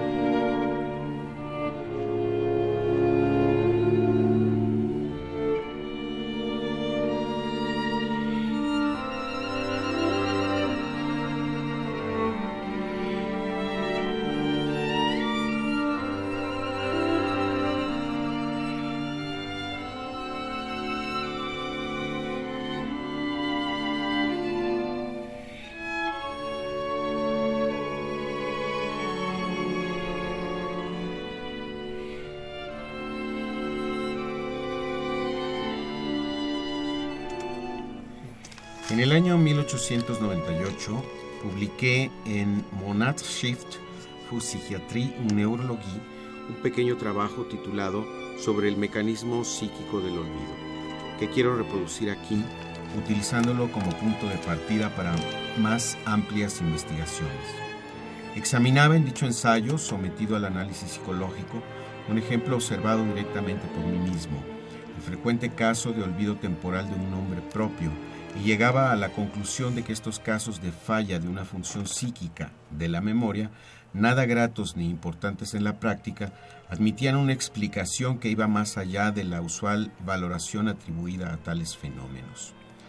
Si no estoy muy equivocado, un psicólogo a quien se pregunta cómo es que con mucha frecuencia no conseguimos recordar un nombre propio que, sin embargo, estamos ciertos de conocer, se contentaría con responder que los nombres propios son más susceptibles de ser olvidados que otro cualquier contenido de la memoria, y expondría luego plausibles, plausibles razones para fundamentar esta preferencia del olvido, pero no sospecharía más amplia determinación de tal hecho. Por mi parte, he tenido ocasión de observar en minuciosas investigaciones sobre el fenómeno del olvido temporal de los nombres, determinadas particularidades que no en todos, pero sí en muchos de los casos, se manifiestan con claridad suficiente. En tales casos sucede que no solo se olvida, sino que además se recuerda erróneamente. A la conciencia del sujeto que se esfuerza en recordar el nombre olvidado, acuden otros nombres sustitutivos que son rechazados en el acto como falsos, pero que, sin embargo, continúan presentándose en la memoria con gran tenacidad. El proceso que os había de conducir a la reproducción del nombre buscado se ha desplazado, por decirlo así, y nos ha llevado hacia un sustitutivo erróneo. Mi opinión es que tal desplazamiento no se halla a merced de un mero capricho psíquico cualquiera, sino que sigue de otro modo.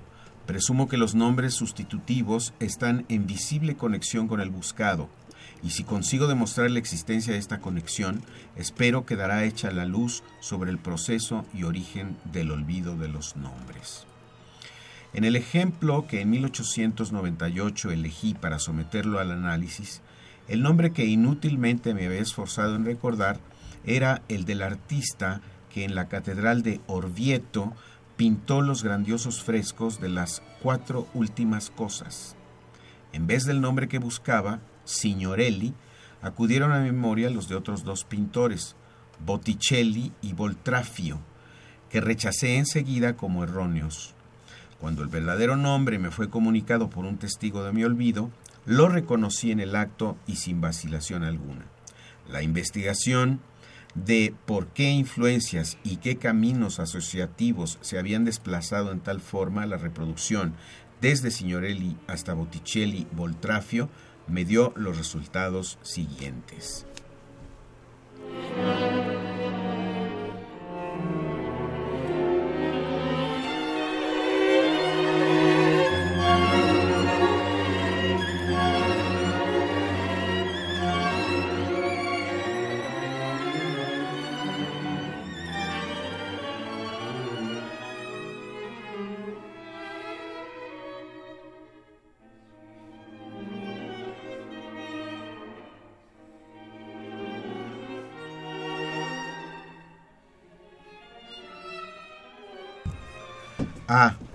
La razón del olvido del nombre Signorelli no debe buscarse en una particularidad del mismo, ni tampoco en un especial carácter psicológico del contexto en que se hallaba incluido. El nombre olvidado me era tan familiar como uno de los sustitutivos, Botticelli, y mucho más que el otro, Voltrafio, de cuyo poseedor apenas podría dar más indicación que la de su pertenencia a la escuela milanesa. La serie de ideas de la que formaba parte el nombre Signorelli en el momento en que el olvido se produjo me parece absolutamente inocente e inapropiada para aclarar en nada el fenómeno producido. Fue en el curso de un viaje en coche desde Ragusa, Dalmacia, a una estación de la Herzegovina. Iba yo en el coche con un desconocido.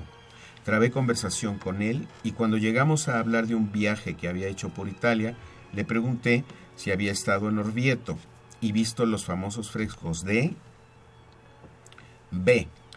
El olvido del nombre queda aclarado al pensar en el tema de nuestra conversación que precedió inmediatamente a aquel otro en que el fenómeno se produjo y se explica como una perturbación del nuevo tema por el anterior. Poco antes de preguntar a mi compañero de viaje si había estado en Orvieto, habíamos hablado de las costumbres de los turcos residentes en Bosnia y en la Herzegovina. Yo conté haber oído a uno de mis colegas que ejercía la medicina en aquellos lugares y tenía muchos clientes turcos, que éstos suelen mostrarse llenos de confianza en el médico y de resignación ante el destino. Cuando se les anuncia que la muerte de uno de sus deudos es inevitable y que todo auxilio es inútil, contestan, Señor, Herr, ¿qué le vamos a hacer? Sabemos que si hubiera sido posible salvarle, le hubierais salvado. En estas frases se hallan contenidos los siguientes nombres, Bosnia, Herzegovina y Señor, que pueden incluirse en una serie de asociaciones entre Signorelli, Botticelli y Voltrafio.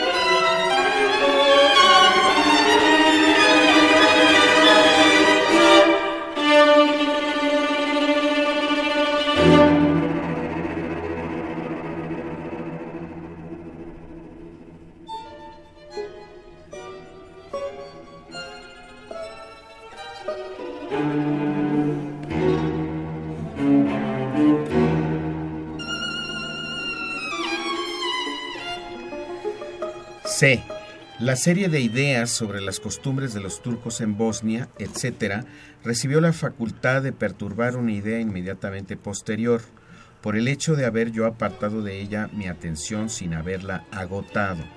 Recuerdo, en efecto, que antes de mudar de tema quise relatar una segunda anécdota que reposaba en mi memoria al lado de la ya referida. Los turcos de que hablábamos estiman el placer sexual sobre todas las cosas, y cuando sufren un trastorno de este orden caen en una desesperación que contrasta extrañamente con su conformidad en el momento de la muerte. Uno de los pacientes que visitaba a mi colega le dijo un día, Tú sabes muy bien, Señor, que cuando eso no es ya posible, pierde la vida todo su valor.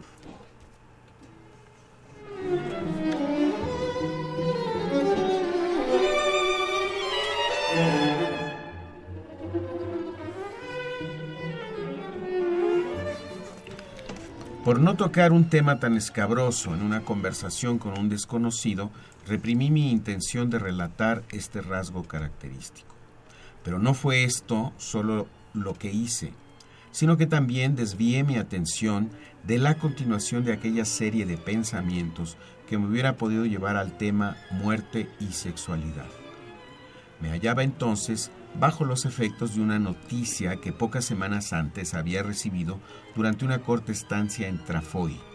Un paciente en cuyo tratamiento había yo trabajado mucho y con gran interés se había suicidado a causa de una incurable perturbación sexual. Estoy seguro de que en todo mi viaje por la Herzegovina no acudió a mi memoria consciente el recuerdo de este triste suceso, ni de nada que tuviera conexión con él. Más la consonancia trafo y voltrafio me obliga a admitir que en aquellos momentos, y a pesar de la voluntaria desviación de mi atención, fue dicha reminiscencia puesta en actividad en mí. D.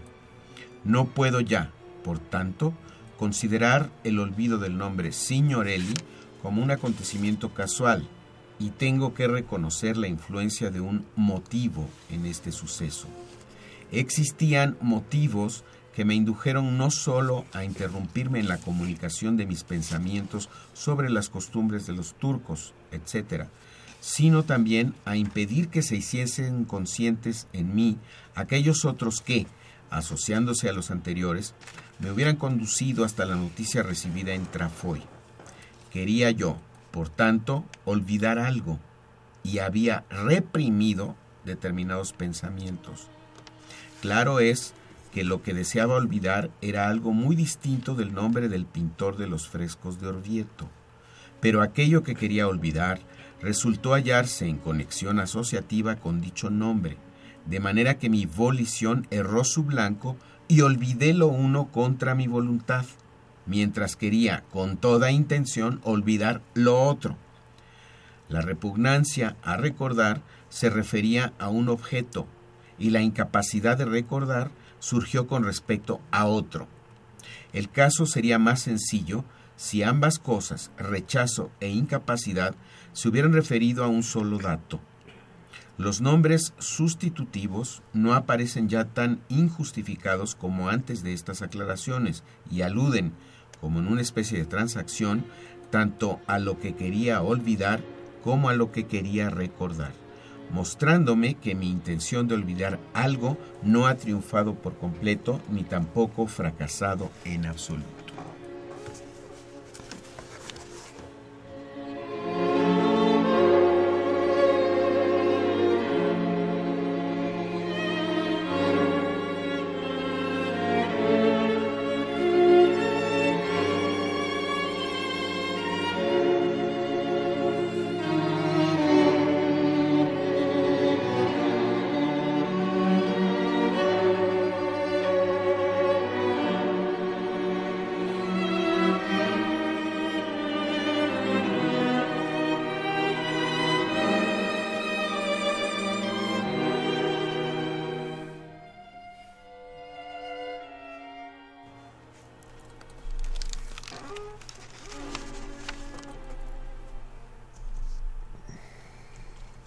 Sigmund Freud, Javier Platas, Arnold Schoenberg,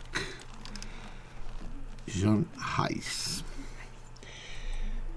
Interesantísimo texto. Yo no sé hasta qué punto escucharlo y no poderse detener a discutir cada uno de los párrafos, eh, cada una de las afirmaciones puede ser comprensible, pero que sirva esto simplemente de estímulo, de invitación a entrarle a este texto magnífico, de cómo como Freud es un ejemplo propio, olvida el nombre de Signorelli porque lo remite a la sexualidad y a la muerte, ¿no? A, través de Bosnia, y a través de Bosnia lo, lleva Botticelli, y, en fin, ¿no? Y cómo puede recuperar el nombre de Signorelli. Ger, Ger Herzegovina, pero Her quiere decir señor en alemán, señor, señor en italiano es Her en alemán. En fin, eh, este tipo de situaciones. Lo que él no quería recordar era la muerte, pero al mismo tiempo sí había un estímulo sexual, ¿no? la costumbre de los turcos. En fin, nos tenemos que ir, amigos míos. Son ya las 2 y 38 de este día, pintada el pájaro. ¿La qué? ¿De Guinea? ¿Gallinita? Gallina. Gallina de Guinea. Recibimos una carta eh, del gran Eliseo, pero ya no tenemos tiempo, Eliseo, lo leeremos la próxima vez. Sí, pues, sí, nos estamos yendo, cabrón. Parece agente de tráfico el 133. Sí, ya quedamos con ¿Tienes prisa tú o tiene prisa Socorro? Sí. sí, ya nos vamos. Vamos a hacer el sorteo solamente. La respuesta correcta, eh, la Vica sugería que la contradicción, la contradicción flagrante es aquella que desde niños sabemos que pues, cuáles tres mosqueteros y son cuatro, ¿no? Cuando D'Artagnan se une a ellos, pero bueno, eso ya lo sabemos porque se considera que D'Artagnan no, no es bien, bien uno de los mosqueteros. No, la contradicción flagrante y que es la respuesta correcta es que un mosquetero es un soldado que lleva un mosquete. Un mosquete es un antecesor del fusil, una especie de arcabuz ligero. Y los mosqueteros rara vez llevan sable porque tienen que llevar el mosquete y la varilla con la que cargan el mosquete. El mosquete es un arma de carga frontal que se llama, es decir, por la punta del cañón se mete la pólvora, se mete el proyectil y se retaca con, con la vara. Y los mosqueteros, pues son espadachines. Los tres mosqueteros de Dumas son espadachines.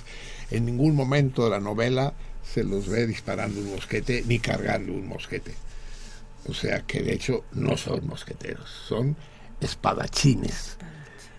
Y Dumas, por alguna razón extraña, prefirió llamarlos mosqueteros. ¿Hay alguna respuesta correcta, amigos? No, me respondió César Suárez, Martín Martín, Ágata y Fabián Vega de la Cruz, pero no, no hay ningún. ¿No dicen eso aquí? No. ¿Allá? No. Queda, queda desierto. Es curioso, pero a ver, reconozcan ustedes si no es curioso que nadie lo haya dicho nunca. Dicen, ¿cuáles mosqueteros tú? Aquí no hay ningún mosquete ni mosquetón. ¿Así hay uno? ¿Qué me está diciendo? Dígamelo. Ok, no, es que... Ah, que hay un mensaje. Un sí. mensaje de la semana pasada que quedó en pausa. Sí. Dice eh, Brenda Odette, dice un abrazo a todos y en especial a Eliseo Ortega León. Ah, del que recibimos la carta y que leeremos la próxima vez. Exactamente. ¿Ahí hay algo pendiente? Nada pendiente, no. Bien, entonces nos vamos, amigos míos. Recuerden, la próxima vez, a ver si conseguimos llegar más tarde que hoy. No se desesperen, los ansiosos, tómense un ribotril. Nosotros llegamos. Nosotros somos, como dice Bertolt Brecht, igual que los elefantes y las locomotoras. Nos cuesta arrancar, pero una vez que arrancamos no nos detiene nadie. Pasen una semana excelente.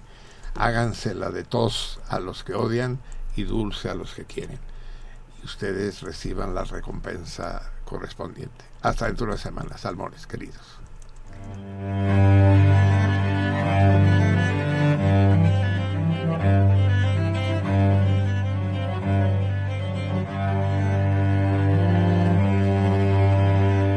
Sentido contrario.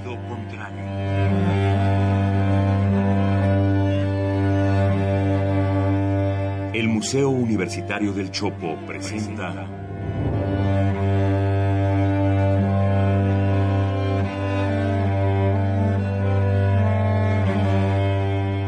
Sentido contrario.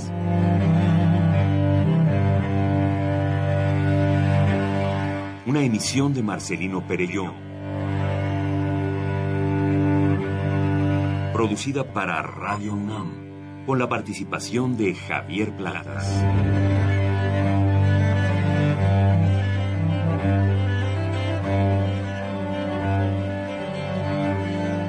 A veces es la manera de llegar más rápido. A veces, a veces es la única manera de llegar. A menudo es la manera de llegar.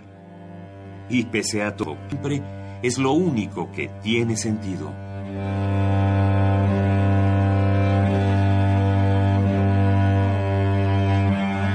Sentido contrario.